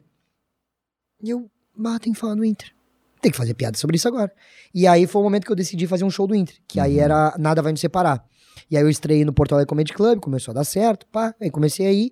E aí chegou um momento que eu tava com 10 funcionários, 11 funcionários Uhum. ah, trabalhando comigo. E quando eu digo 11 funcionários, é exatamente isso que tu disse, Júnior. Não é pra dizer que eu não tava fazendo nada, é pra dizer que tem muita gente envolvida. Envolvida, com certeza. E eu vi o depoimento do Jan falando, porra, fiquei chateado com a galera. Cara, essa foi a benção que eu te falei, que eu trabalhei com produção e trabalhei com muita gente foda. Uhum. Porque quando eu fui pra São Paulo, eu trabalhei com Afonso, trabalhei com o Já Ventura. foi estruturado. Eu entendi como é que funciona. Uhum. Eu entendi que para as pessoas é muito mais bonito ser hater. Tanto é que tem muita gente que me pergunta assim, meu, por que, que tu não responde ninguém nas redes sociais? Isso é uma coisa que os guris do Bola me levantaram. Uhum. Hoje eu fico apavorado e tu não responde ninguém. Eu falo, sabe por que eu não respondo ninguém, irmão? Porque eu trabalho pra caralho. Não tenho tempo. Não tenho tempo e outra, quando eu chego pra esse cara e dou a oportunidade dele conversar comigo pra ele despojar um monte de bosta, eu só estou abrindo meu coração pra escutar um monte de negatividade que não vai agregar em nada no meu trabalho. Ótimo. Eu sei o que eu quero fazer, eu sei o que eu, eu, eu sei Eu sei quem eu sou. estudo. Eu sei quem eu sou. Exato, Júlio. Mano, eu me dedico pra caralho. Eu, eu, te falei, pô, mano, não consigo responder direito porque eu tô sempre trabalhando que nem bicho. Eu vou Uhum. sair daqui, tem uma reunião de roteiro, Uhum. termina a noite, eu vou gravar vídeo. E é assim, eu escolhi isso pra mim. E não vai ser um maluco JK97 Exatamente. que vai vir me dizer assim: ah, meu, tu, que nem esses dias botaram no bola. Meu, esse cara não tem graça nenhuma, nunca se apresentou na Riggs. Aí o meu produtor chegou e me falou assim: ó, meu, deixa eu responder. Eu falei, meu, não vai responder. Se o cara tiver um mínimo de decência, o cara vai ver que eu fui elenco do Rindafu durante muito tempo. Sim. E o Rindafu só se apresentava na Riggs. Então, tipo assim, não, não tem por que eu perder meu tempo. Exatamente. E outra, meu, foi o que tu falou. Eu entrei no bola hoje com uma responsabilidade gigante, é o final de um ciclo. Eu já tava no stand-up, já tinha conquistado um espaço muito interessante, eu já tinha o meu comedy. Aqui no Sul a gente abriu o Boteco, o Bar do Comedy e o Caverna Comedy em Farroupilha. Ah, fudeu. Então, durante dois anos, praticamente, eu era o cara que tinha os comedies aqui. Todo mundo que começava na comédia passava por mim, ou quem vinha de fora acabava chegando em mim pra pedir pra fazer show. Sim. E, e, obviamente, teatro era o Bart, sem, sem discussões.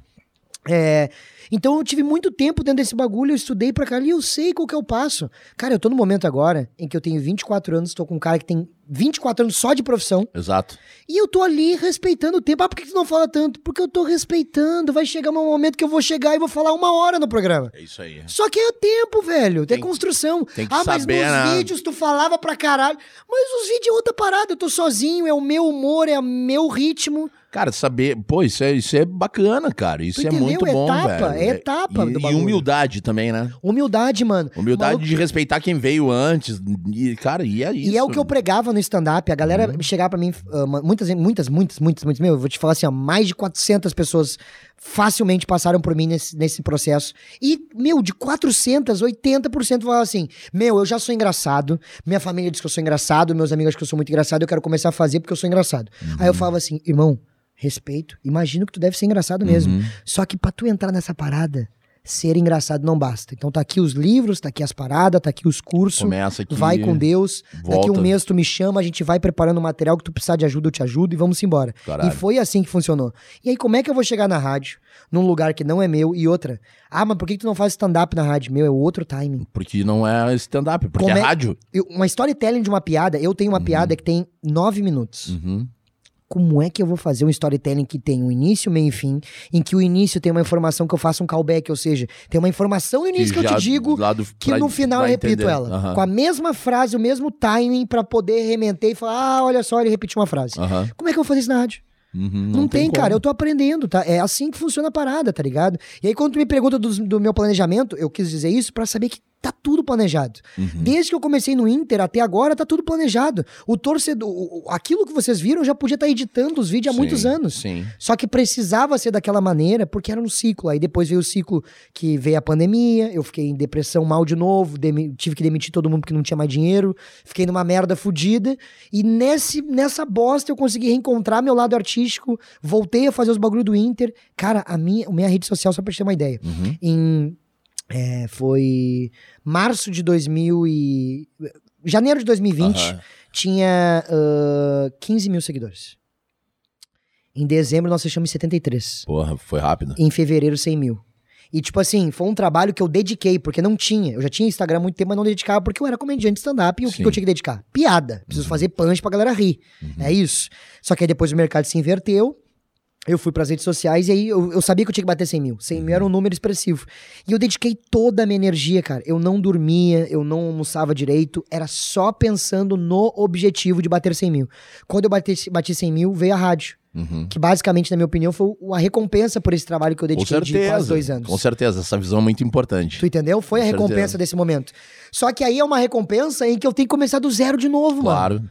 Porque do mesmo jeito que eu comecei no Inter, tive que estudar coisa pra caralho, tive que buscar informação, porque eu era torcedor, mas torcedor gosta do quê? Vai tomar no... ra- Eu gosto disso. Se eu pudesse ficar seu galhardo, merda! Até quando esse cabelo parece que jogaram uma clara de ovo. Eu gosto disso. Só que aí chegar na rádio eu vou ficar fazendo isso? Não, eu tenho que falar assim, ó, então é o seguinte, o jogo de posição do Miguel Ramírez é complicado porque os jogadores do Inter não têm habilidade. Moisés tropeça e já respirando, não tem como.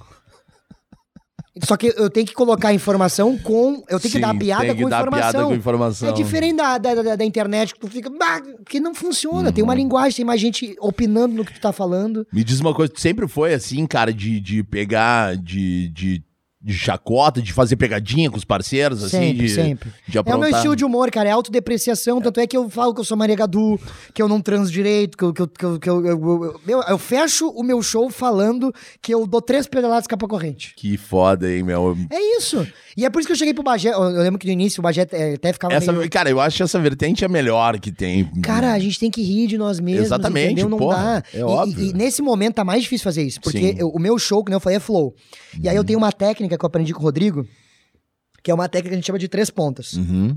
Eu acho três pessoas na plateia e essas pessoas viram os personagens do meu show. Ótimo. Então a minha piada, ela, ela já está aberta pra que eu coloque as informações que a pessoa me der na plateia. Ótimo. Então eu vou começar o show, vou conversar com as pessoas, vou quebrar o clima, que a gente sempre faz o que a gente chama de aquece. Uhum. Então eu pego o cara e falo, ah, tudo bem, como é que é teu nome? Ah, Caio, sou da Alvorada. Pá, pá! Eu já tenho uma brincadeira, identificação. Uhum. Claro. Tá, e tu faz o que da vida? Ah, sou mecânico. Beleza, guardei essas duas informações. Em algum Sim. momento da piada, vai ter um mecânico chamado Caio. Uhum. E essa é a métrica que eu trabalho. Ótimo. Ah, ah, ah, enfim, aí estamos aprendendo essa parada e eu gosto da autodepreciação, mas o resumo é, cara, eu sou artista. Eu- E as pessoas estão vendo agora um novo momento. Tem muita gente me xingando nas redes, porque eu fazia live. Uhum. Eu fazia, que esse foi o meu grande ponto dentro do Internacional, foi as lives. Eu chegava a botar 10 mil pessoas Porra. simultâneas pra ver um jogo. Porra. Inter e Bragantino, quando o Bragantino nem era essa força que tá hoje. Sim. E dava 10 mil cabeça no Instagram de 50 mil seguidores. Meu, meu stories até hoje bate 50 mil, sendo que o Instagram, quem sabe, ele tá trabalhando até com 13%. 13 no máximo. E se eu tenho 100 mil e tá batendo 50, é 50%. 50% são Alguma coisa tá poucos. acontecendo. É, exatamente. Tu entendeu? Mas esse é o trabalho dedicado de entender a plataforma, de fazer o bagulho, de responder a galera. Enfim, tá tudo planejado. O que, que eu espero fazer de verdade, Júlio? Eu espero ah, que. Eu, eu tenho, uma, eu tenho uma, uma parada comigo que é. Eu acho que. Todo mundo tem que ter o direito de fazer comédia, Aham. independente de se o estilo que a pessoa faz não é o que agrada os grandes caras. Sim. Tem público. Tem público, eu acho que com respeito e com estudo, todo mundo tem direito de fazer o que quiser, porque Uhum. muito, por muito tempo, na cena, no geral, tinha-se um preconceito com ah, por que, que tu vai gravar vídeo gritando de personagens se tu é comediante stand-up tem que fazer palco? Uhum. Porque nesse momento é o que tá levando a galera pro palco. Uhum. Então tu e nem ninguém tem direito de falar o que for sobre o trabalho do cara, porque vocês não sabem o que tá acontecendo. Pra começar que ninguém tem nada que ver com a vida do outro. Tu entendeu? Cada pessoa acha a sua maneira de levar a gente pro palco. Exatamente. E essa foi minha maneira, essa é a maneira do Ed Gama, essa é a maneira do, do Flávio Andrade, essa é a maneira do Kedney Silva. Cada um tem sua maneira de encontrar o seu público. Eu encontrei dessa maneira e eu gostaria que fosse mais assim. Uhum. Porque existe um negócio que nem agora, ah, TikTok, ah, os caras que fazem TikTok, os caras estão bombando. Cara, a gente tem que entender que o mundo mudou e é Cara, assim que é funciona. Daqui a pouco vai aparecer outra plataforma. isso. Instagram tá mudando agora, só que é vídeo. Não, É isso, a- acabou as fotos. O Instagram era Entendeu? pra foto, agora já não é mais. É então a gente isso tem aí. que entender que o bagulho mudou, só que tem que ter respeito. Uhum. Das duas partes. Tanto de quem vem pro TikTok e fala, ah, você é comediante stand-up. Beleza, Uhum. Magrão. Uhum. Mas Calma. tudo tem suas etapas. É. E do outro lado também saber respeitar que se o cara veio de lá, é o mesmo processo, porque agora na rádio o que, que os caras pensam? Um moleque de 24 anos Uhum. pinta num programa que muito jornalista batalha pra caralho pra, Pra tá tá lá. lá, E eu tô lá com 24 anos sendo comediante, os caras também estão nesse mesmo clima. É, invertendo os papéis, é o guri do TikTok e entra no Não stand-up. querer. E, pô, e não, e não, não respeita a história e deixa. Exatamente. Então o cara tem que saber respeitar, tem que saber, ah, ah, principalmente alimentar os processos. Cara, se tu pular a juventude, na fase adulta tu vai fazer merda. Com certeza. Porque é um processo, tu precisa daquela porra, entendeu? Então, eu tenho muitos planos artísticos de, tipo assim, eu quero muito dirigir um filme, eu adoro cinema. cara, Também sou Stanley. Kubrick, toda essa... Cara, eu, eu sou fascinado pelo Kubrick, eu gosto muito Eu do... também, da, da- Kubrick. Cara, a cinematografia Monstro. desse maluco é um bagulho... É. É, é, é, é, é gênio, gênio. É- é- é- eu gosto muito de verdade. Então, eu tenho muito um sonho de dirigir um- uma série de suspense. Legal. Tá, quero muito fazer isso, gosto muito de atuar. Ah, eu tenho a parada com a música, que é muito antiga, e agora eu tô botando pra fora justamente até por uns preconceitos que eu acabei encontrando minha- no meu caminho, na minha trajetória. Sim. E eu quero. ah, eu já lancei dois trap, inclusive, já tá no Spotify e tal. Que ia fuder, cara. E eu quero falar umas paradas assim de vida, quero falar uns bagulho que eu, que eu vivi, que eu acho que pode inspirar as pessoas e quero fazer. Então, assim, mano, o que vocês têm que entender é o seguinte: a mim, é, é- é- é- tudo é ciclo. O ciclo torcedor louco acabou? Claro que não. Mas agora ele tá diferente. Uhum. Não é mais o mesmo de dois anos atrás, de um ano atrás. Saquei. Agora é outra parada. E agora vocês vão ver o Júlio Lisboa do palco, que é o Júlio Lisboa de seis anos atrás, que tava batalhando, que já tinha um material maneiro, só que não tinha público. Então eu peço pra galera, vai assistir o show que você vai gostar. Tá na hora, tá na hora de valorizar e tá na hora de começar a colher. Quem planta, coi. Exatamente. Cara, me diz aí, dá três nomes aí pra mim do gaúchos, tá? Do humor que estão surgindo agora. Surgindo assim, não não não não, não escupincha. Dá três nomes aí que tu não assim que tu tá vendo, pô, tem ali aquela pessoa ali que tá aparecendo agora e vale a pena seguir. Primeiro de tudo, eu vou falar uma mina, que é a Ursa Malgarize. Uhum. É uma mina que já gravou duas vezes Comedy Central. Ela tá no grande centro do país com stand-up, todo mundo respeita muito ela. E é uma mina que eu gosto demais, cara. Ela tem um estilo de humor muito diferente. Uhum. Ela é muito picante, ela tem uma persona, né? A persona, pra quem não entende esses dados mais técnicos, é o jeito que a pessoa se apresenta, porque o stand-up é o mais próximo da vida real. Uhum. Mas mesmo assim ainda não é a gente. Ainda não é vida Ainda real. tem alguma coisa da hipérbole ali, que é o exagero. Uhum. E ela tem uma persona muito Eu gosto de pessoa que fala assim. Que massa que vocês vieram aí. Uhum. Eu gosto desse tipo de gente. Uhum. Então, Uhum. me convence muito.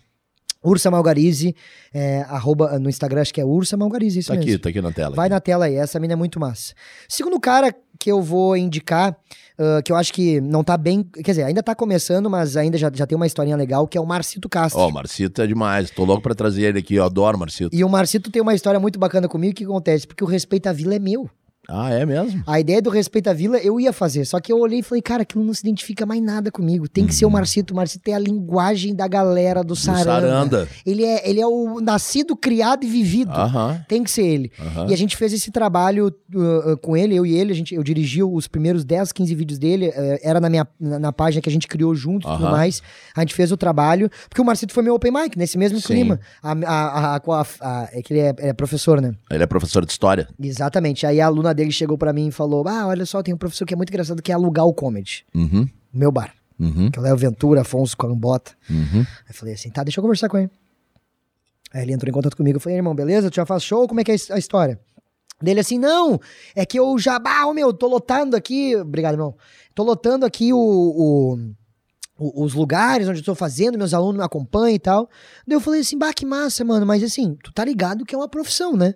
Tipo Uhum. assim, essa parada que tem uma organização e tal. Eu acho maneiro tu começar, só que vamos devagar, quem sabe? Ô, meu, tu que é professor, tu sabe disso. Quando, quando tu. Uhum. Vai largar da sala? Tu entendeu? E outra, tu, quando tu chega um professor te oferece menos, menos do que tu tá oferecendo, mas tu sabe que o teu serviço tem qualidade e o dele não tem. O que que tu acha? E não é que ele não tem, é que ele ainda não teve tempo de ter.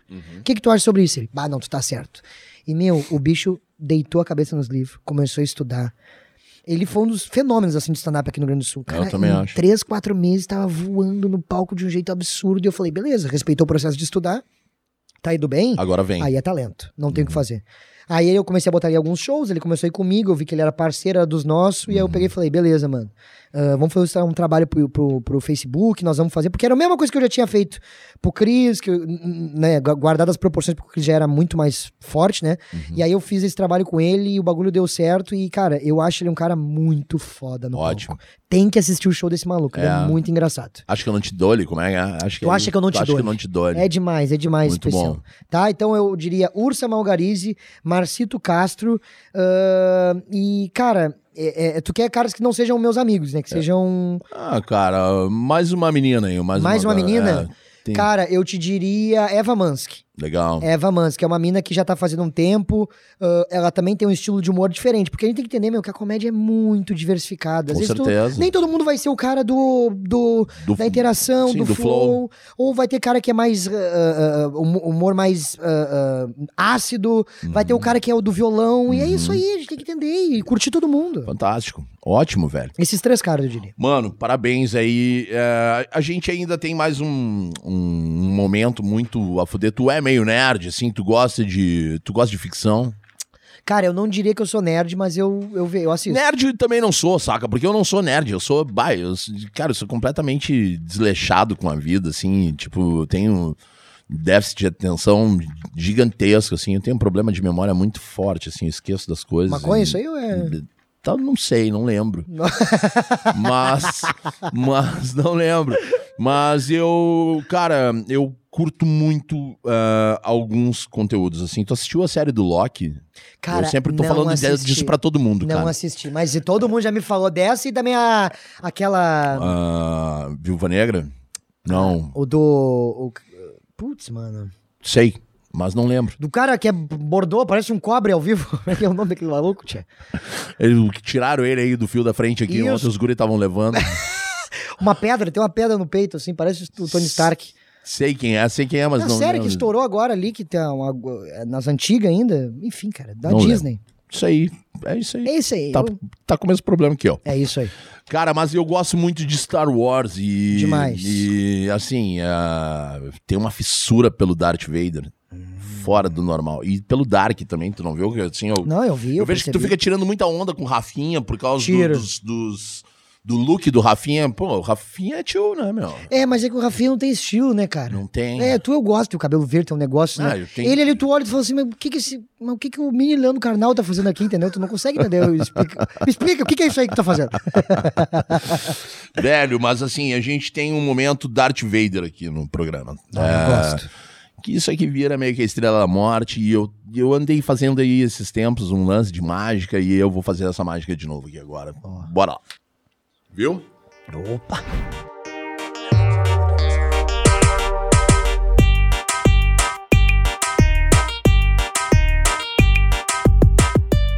Virei isso, tu virou isso e e é nisso que a gente segue, velho. Isso aqui agora é a estrela da morte, parceiro. Opa. Luke Skywalker morreu. Ah, que merda, né, cara? Foi Duas pra banho. Foi pra banho, duas vezes. Per- Há boatos que perdeu a mão também. Sério? Exato. Que nem o Janho perdeu a ponta do dedo. Bato, o Johnny perdeu a ponta do dedo, não é possível. Janho, pra ficar. Pra, pra equilibrar no, No- no, no no rock and rock, and roll, ele diz. Cara, mandar um beijo pro Janho aqui também, que teve. Foi nosso episódio de estreia aqui, Eu cara. assisti. E grande parte desse sucesso aqui, a gente sempre fala em gratidão, vem do Janho, que é o cara puro, né, meu? De, do bem demais, Ele é, o cara, o cara não é um personagem e cara, esses tempos eu tava tava no trânsito, cara, no engarrafamento, eu abri o meu celular e tava o Jay numa live 13 e meia da tarde, 4 mil pessoas olhando ele, ele com um facão derrubando uma árvore, a facada.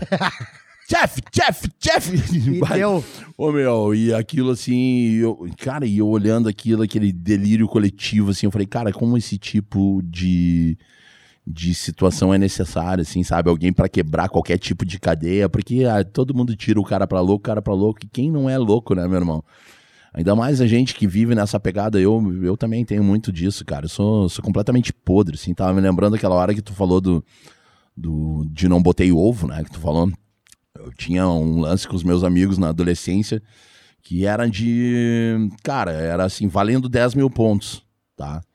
E aí isso ia desde chegar a abordar alguém, uma senhora bem velhinha na rua e falar pra ela assim: eu vim do futuro. e tentar falar alguma merda e fazer a pessoa se chocar.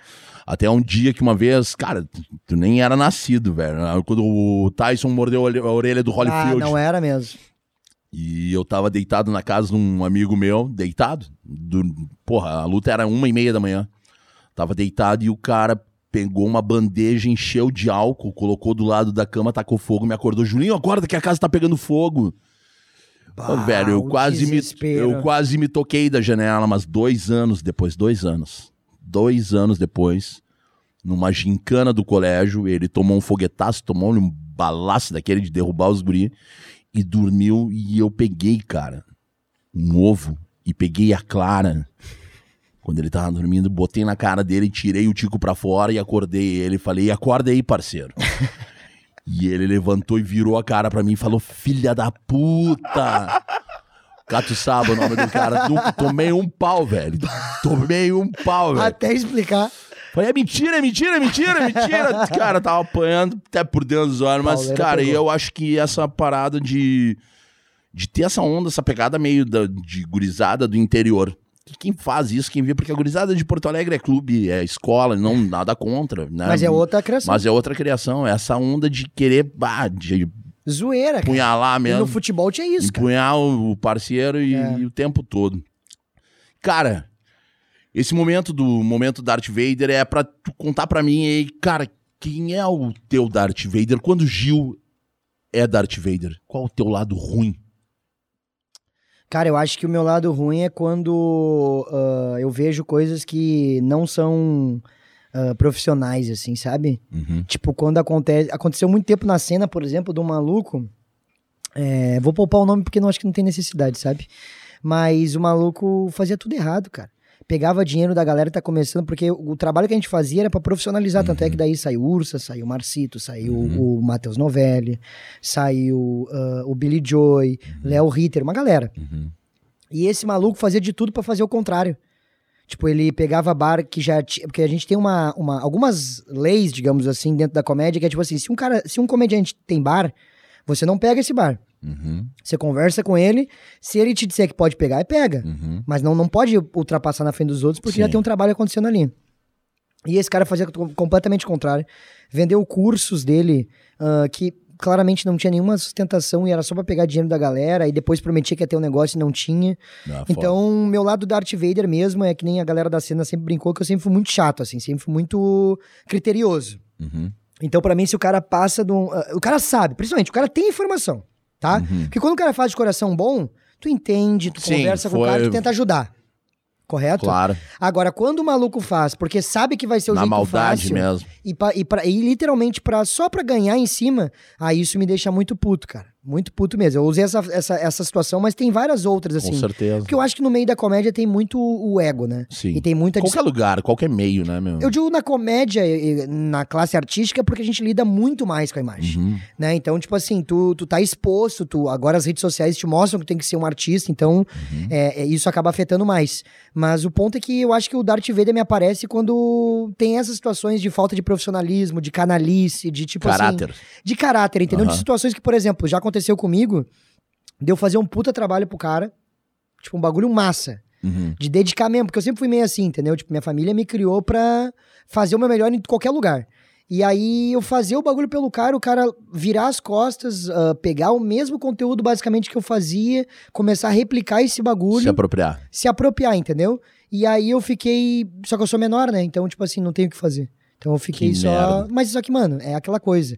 É, é, ah, a gente tem uma máxima na comédia que é comediante bom não se apega com ideia. Exatamente, cara. a Tá ligado? fonte não seca. É isso aí. Se você tem fonte, não vai secar. Deixa os outros Exatamente. beber dali, não tem problema. Exatamente. Mas eu acho que o meu lado do Darth Vader é esse, cara. O Janho teve aqui ele, e eu falei, Janho, tu tá ligado que agora vai aparecer um monte de gente que vai querer se aproximar de ti por isso.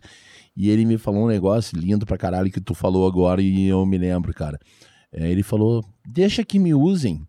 Eu tenho amor pra todo mundo. Desde que seja legal comigo, pode me usar. Ah, isso é muito foda. Sabe, velho? E eu tenho muito disso também, eu carrego muito disso comigo, porque eu já trabalhei em vários veículos de comunicação. Vários, vários, alguns renomados. né? Eu sempre tive vontade de, de dar voz. Eu tenho um programa de, de entrevista aqui, porque eu quero ouvir as pessoas. Eu gosto de ouvir as pessoas. Eu, eu sou um cara que, desde que eu me conheço por gente, eu morava no interior, eu morava em São Gabriel, e eu adorava vir pra Porto Alegre andar na Rua da Praia. Meu irmão morava lá na Vasco Alves, lá no centro. E aí eu andava, eu adorava andar pela Rua da Praia pra escutar as pessoas. Eu gosto de ver gente. Eu gosto de estar no meio de pessoas completamente diferentes. E isso é muito enriquecedor, porque é um eterno aprendizado que a gente tem nessa porra desse mundo aqui. É isso aí. E, e eu descobri, cara, ter voz é dar voz. Ah, hoje eu tenho um coletivo que é o coletivo independente que mais ajuda pessoas em situação de rua no Brasil. E, e dentro desse coletivo eu já criei tênis, eu já criei guarda-chuva, eu já criei brownie, eu já criei pizza, eu já criei tantos produtos completamente diferentes um do outro, sabonete. E por que isso, velho? Porque eu só tenho um único objetivo na vida, que é mostrar que independente do que tu fizer e do sucesso que tu obtiver, se tu não planta algo pro coletivo, isso não vai contigo no teu caixão. Tu não vai levar porra nenhuma dessa existência. As pessoas perguntam, Júlio, tu tem um sonho? Eu sou, eu tenho ego, eu sou ambicioso, eu gosto de coisas boas. Eu te vejo assim, eu vejo que tu curte tênis pra caralho. Eu também sou fissurado nos Eu tênis. Hoje fissurado os guri em podem sneaker. comprar os Nike, né? É, hoje Eu dá. sou sneaker também, sneakerhead. E. E hoje a gente pode ter isso, mas de nada vai valer nessa porra dessa passagem se a gente não plantar boas histórias, se a gente não tirar sorrisos das pessoas. E eu acho que por isso que eu gosto tanto de comédia também. Eu vou pegar umas dicas contigo, quem sabe um dia eu me aventuro nisso Por aí. favor, mano. e por viro um, o, o torcedor louco do Grêmio. Vai, Eu- hein? Cabelinho pra- azul. Bah, bem certinho. Mas, cara, mas eu, eu- hoje eu vejo como a minha identidade de, de buscar eh, ter reconhecimento e voz só para pro meu projeto. Então, tudo que eu faço aqui é ligado a isso. E, e tu tá sentado aqui, mano. ah, não é porque eu queria alguém que, que tivesse voz. É alguém que me deu voz. Todos os meus parceiros, todos os meus patrocinadores que tu viu aqui são pessoas que colaboram para um bem social maior. E tu tá sentado aqui hoje porque tu me falou e, e disse assim, cara, que legal. Tô contigo porque tu precisar. E é de pessoas como tu que a gente precisa.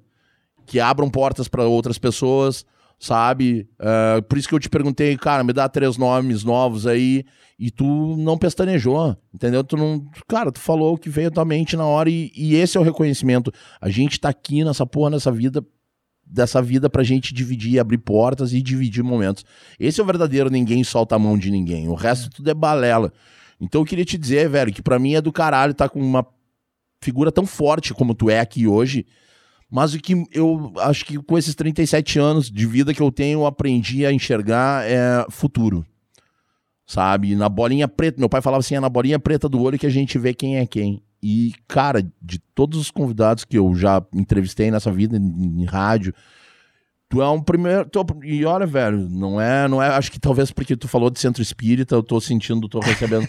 não, mas, cara, porque eu vejo que tu tá, meu, tu tá ainda engatinhando na tua história. Na tua história.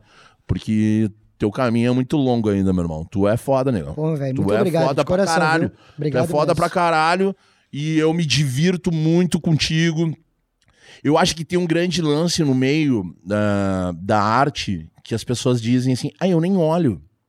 Eu não vejo o cara. Ah, tu sabe o Gil Lisboa? Ah, eu não vejo. Ah, tu assiste... ah, eu não assisto televisão, na minha casa não tem televisão. Vai tomar no cu. Entendeu? Então tu é um desinformado, tu não é atualizado, parceiro. Se tu não tá atento a tudo que tá acontecendo na tua volta, tu não sabe nada.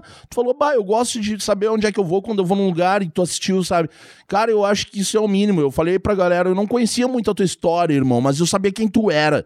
E, e e te conhecendo agora, eu quero ser teu amigo, mano, tá ligado? Porque é- é- eu acho que é isso, é valorizar, mano. Valorizar e a tua história, de onde tu veio, toda essa galera, tudo que tu contou, mano, da artistaria, eu, de, de- do, teu, do teu começo, de engatinhar, cara, eu sabia disso indiretamente, porque a gente circulava nos mesmos meios, a gente tava com as mesmas pessoas, Aham. e o mundo é isso, velho. Tu tá hoje aqui, amanhã tu tá lá do outro lado, e essa con- inconstância do caralho, que é o grande barato da vida. Isso só quem tem arte consegue entender. Parabéns pra ti, meu velho. Tu tá aqui, ó, Estúdio Pro Hub. Eu sei que agora tu tá num canhão. Espero que tu tenha cada vez mais força lá dentro, lá. É, Sou muito fã de todo mundo que tá contigo nesse, nesse meio. É, mas a- o Pro Hub aqui, eu falo por mim, falo pela galera, também tá de portas abertas. Sempre que tu quiser colar aqui, precisar de qualquer coisa, pode contar conosco. E também quero agradecer aqui a galera da Montecchio Pizzaria, a galera da Pirâmide Gás, a galera da Quad We Care, a galera da Hubble Celulares e a galera do Estúdio Pro Hub. Cara, isso aqui a gente tá começando, mano. Tá louco, a gente mano. tá começando. Que baita começo. Mas a gente tá começando com muito carinho, com muita gente extremamente dedicada. E hoje eu ouvi um, primeira vez um elogio do meu diretor do Barba, que ele falou: "Cara, a gente tá no caminho certo, porque tem muita gente dedicada". E eu sempre fui um cara muito cri-cri também, muito que nem tu assim, bah, eu sou de cobrar, sabe? Eu sou perfeccionista, eu quero que as coisas sejam mas eu me coloco no meu lugar e eu vejo que eu também não sou tão bom assim sabe? Eu acho que é esse grande barato de ter humildade, saber que tem gente que passou aqui antes de mim e quem sabe um dia eu tenho o meu espaço ao sol. Mas tudo bem, a gente vai escrevendo a nossa historinha a gente vai mandando carta pra cá, carta pra lá, pedido pra cá e quando vê começa a pingar um monte de gente a E vai, que nem vai, vai tá pingar. aqui. e também o que tu precisar da minha ajuda, queria agradecer, mano, mais uma vez, pô, muito maneiro vir aqui trocar essa ideia, conhecer a história de todo mundo, parabenizar a equipe que me recebeu super bem aí. Me deram até água, mano. Pô, tô felizão, mano. Tem aí, de verdade. cara. Até X, porra. É, porra, Tá X, reclamando? imagina. Ó, último podcast que eu Mais fui. dois reais tu leva o molho aí, ó. Que que é? Tá, aceita Pix? Crédito duas vezes? Enfim, queria agradecer, parabenizar mais uma vez aí, cara. E que sirva de lição também, como tu falou, acho que tu falasse muito bem ali com relação aos sonhos e também acreditar nos bagulho, porque. Ah, e também ajudar pessoas, porque a- a- meu papel na cena, no final das contas, eu acabei tendo que assumir isso com 18, 19 anos, de ter que ser o cara que ia trazer a galera pro mercado. Pra mim foi muito difícil lidar com gente mais velha do que eu e entender o que eu tava querendo dizer. Mas ah, eu acho que é isso, cara. Acho que a gente não tem limite pra nenhum sonho. E tudo que tu achar que é impossível, tenha certeza que tu consegue realizar. Só que o conseguir realizar dói, né? Tudo tem esforço, tudo tem Cansa, dedicação. né? Cansa, mas Cansa. cansa, quem, não, quem não dança, não, quem não dança segura criança, velho. A É gente isso tá aí, aqui né, é pra, pra meter a cara mesmo. Dali, galera, esse foi o nosso segundo episódio. Nosso segundo episódio com o é Gil? Lisboa. E eu quero agradecer a todo mundo aí que tá aí todo esse tempo conosco. Mas segura mais um pouquinho que ainda tem conteúdo. Agora entra a Liz de Bortoli, o nosso Minuto Cultural aqui. Até semana que vem. Compartilhe esse vídeo, dá like, sigam a gente aqui nas redes sociais. E não esquece de ativar a porra do sininho. Tamo junto, galera. É Dá-lhe seus Jaguara. Beijo pra vocês. no dedo! Fogo no dedo! Vamos que vamos! Bagé! Da prisão é político e todo ataca uma festa. Dançando no giroflex. Salve, salve, ouvintes e espectadores do programa Na Lata. Salve, Júlio Rita. Eu sou Liz de Bortoli e hoje eu vim aqui trazer uma dica, uma sugestão musical.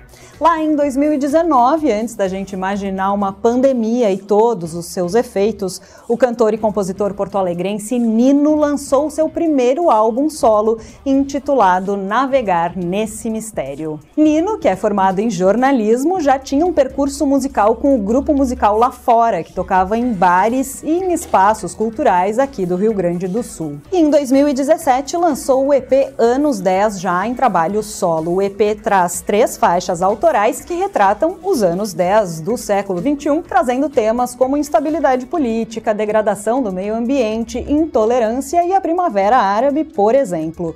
Do EP para o álbum navegar nesse mistério, se passaram dois anos e algumas mudanças na banda que o acompanha, a Coluna Prestes, que recebeu esse nome pela sacada política usando o sobrenome do Nino. Temos então o Nino nos vocais e violões. O Ricardo Sabadini toca guitarra e faz o backing vocal, além de tocar banjo e violão de aço na música Só uma Noite de Inverno. No baixo e também nos backing vocals temos Henrique Bordini, que ainda toca cítara na canção Borboleta Azul. O Ismael Silva faz a percussão e também os backing vocals. Ainda temos Ricardo Rochedo, que está na bateria e nos backing vocals. Na faixa 4, que dá título ao disco, a formação ainda foi com Eduardo Areço na guitarra e Duda Cunha na bateria. O disco conta também com as participações de Camila Toledo, que está na música A Face da Injustiça, ela canta, né?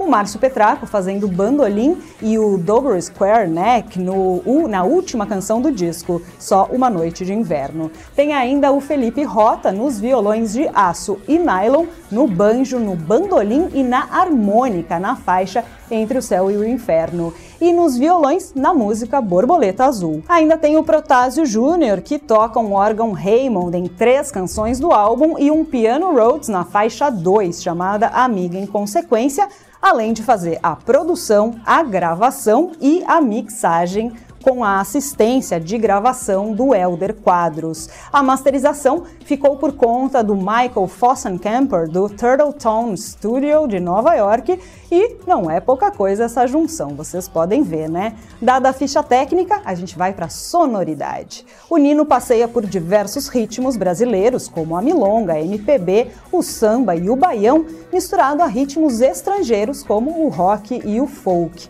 Dá para notar pela variedade de instrumentos que esse disco é um passeio sonoro, uma bela salada das sonoridades e ritmos que permeiam letras fortes, extremamente atuais e que refletem os pensamentos e questionamentos da nossa geração. A terceira faixa, por exemplo, A Face da Injustiça, traz a personificação da desigualdade e a faixa título, Navegar nesse Mistério, fala sobre os altos e baixos da vida, traz um olhar para o vai e vem entre felicidade e tristeza. Já a música Terra do Nunca tem uma clara referência à história do Peter Pan, mas com os pés no chão de quem sabe que essa terra mágica em que ninguém vira adulto nunca existirá. Isso só para citar algumas das canções presentes nesse baita disco. Ficou com vontade de escutar e conhecer mais o trabalho do Nino? Entra no site dele, ninoprestes.com.br, que tem todos os links das plataformas e das redes sociais dele. Já escutou o disco? Deixa a tua opinião aqui nos comentários. E se não escutou, corre lá para escutar e volta aqui para deixar a tua opinião. E não esquece de nos seguir aqui nas redes sociais. Por hoje é isso, até a próxima.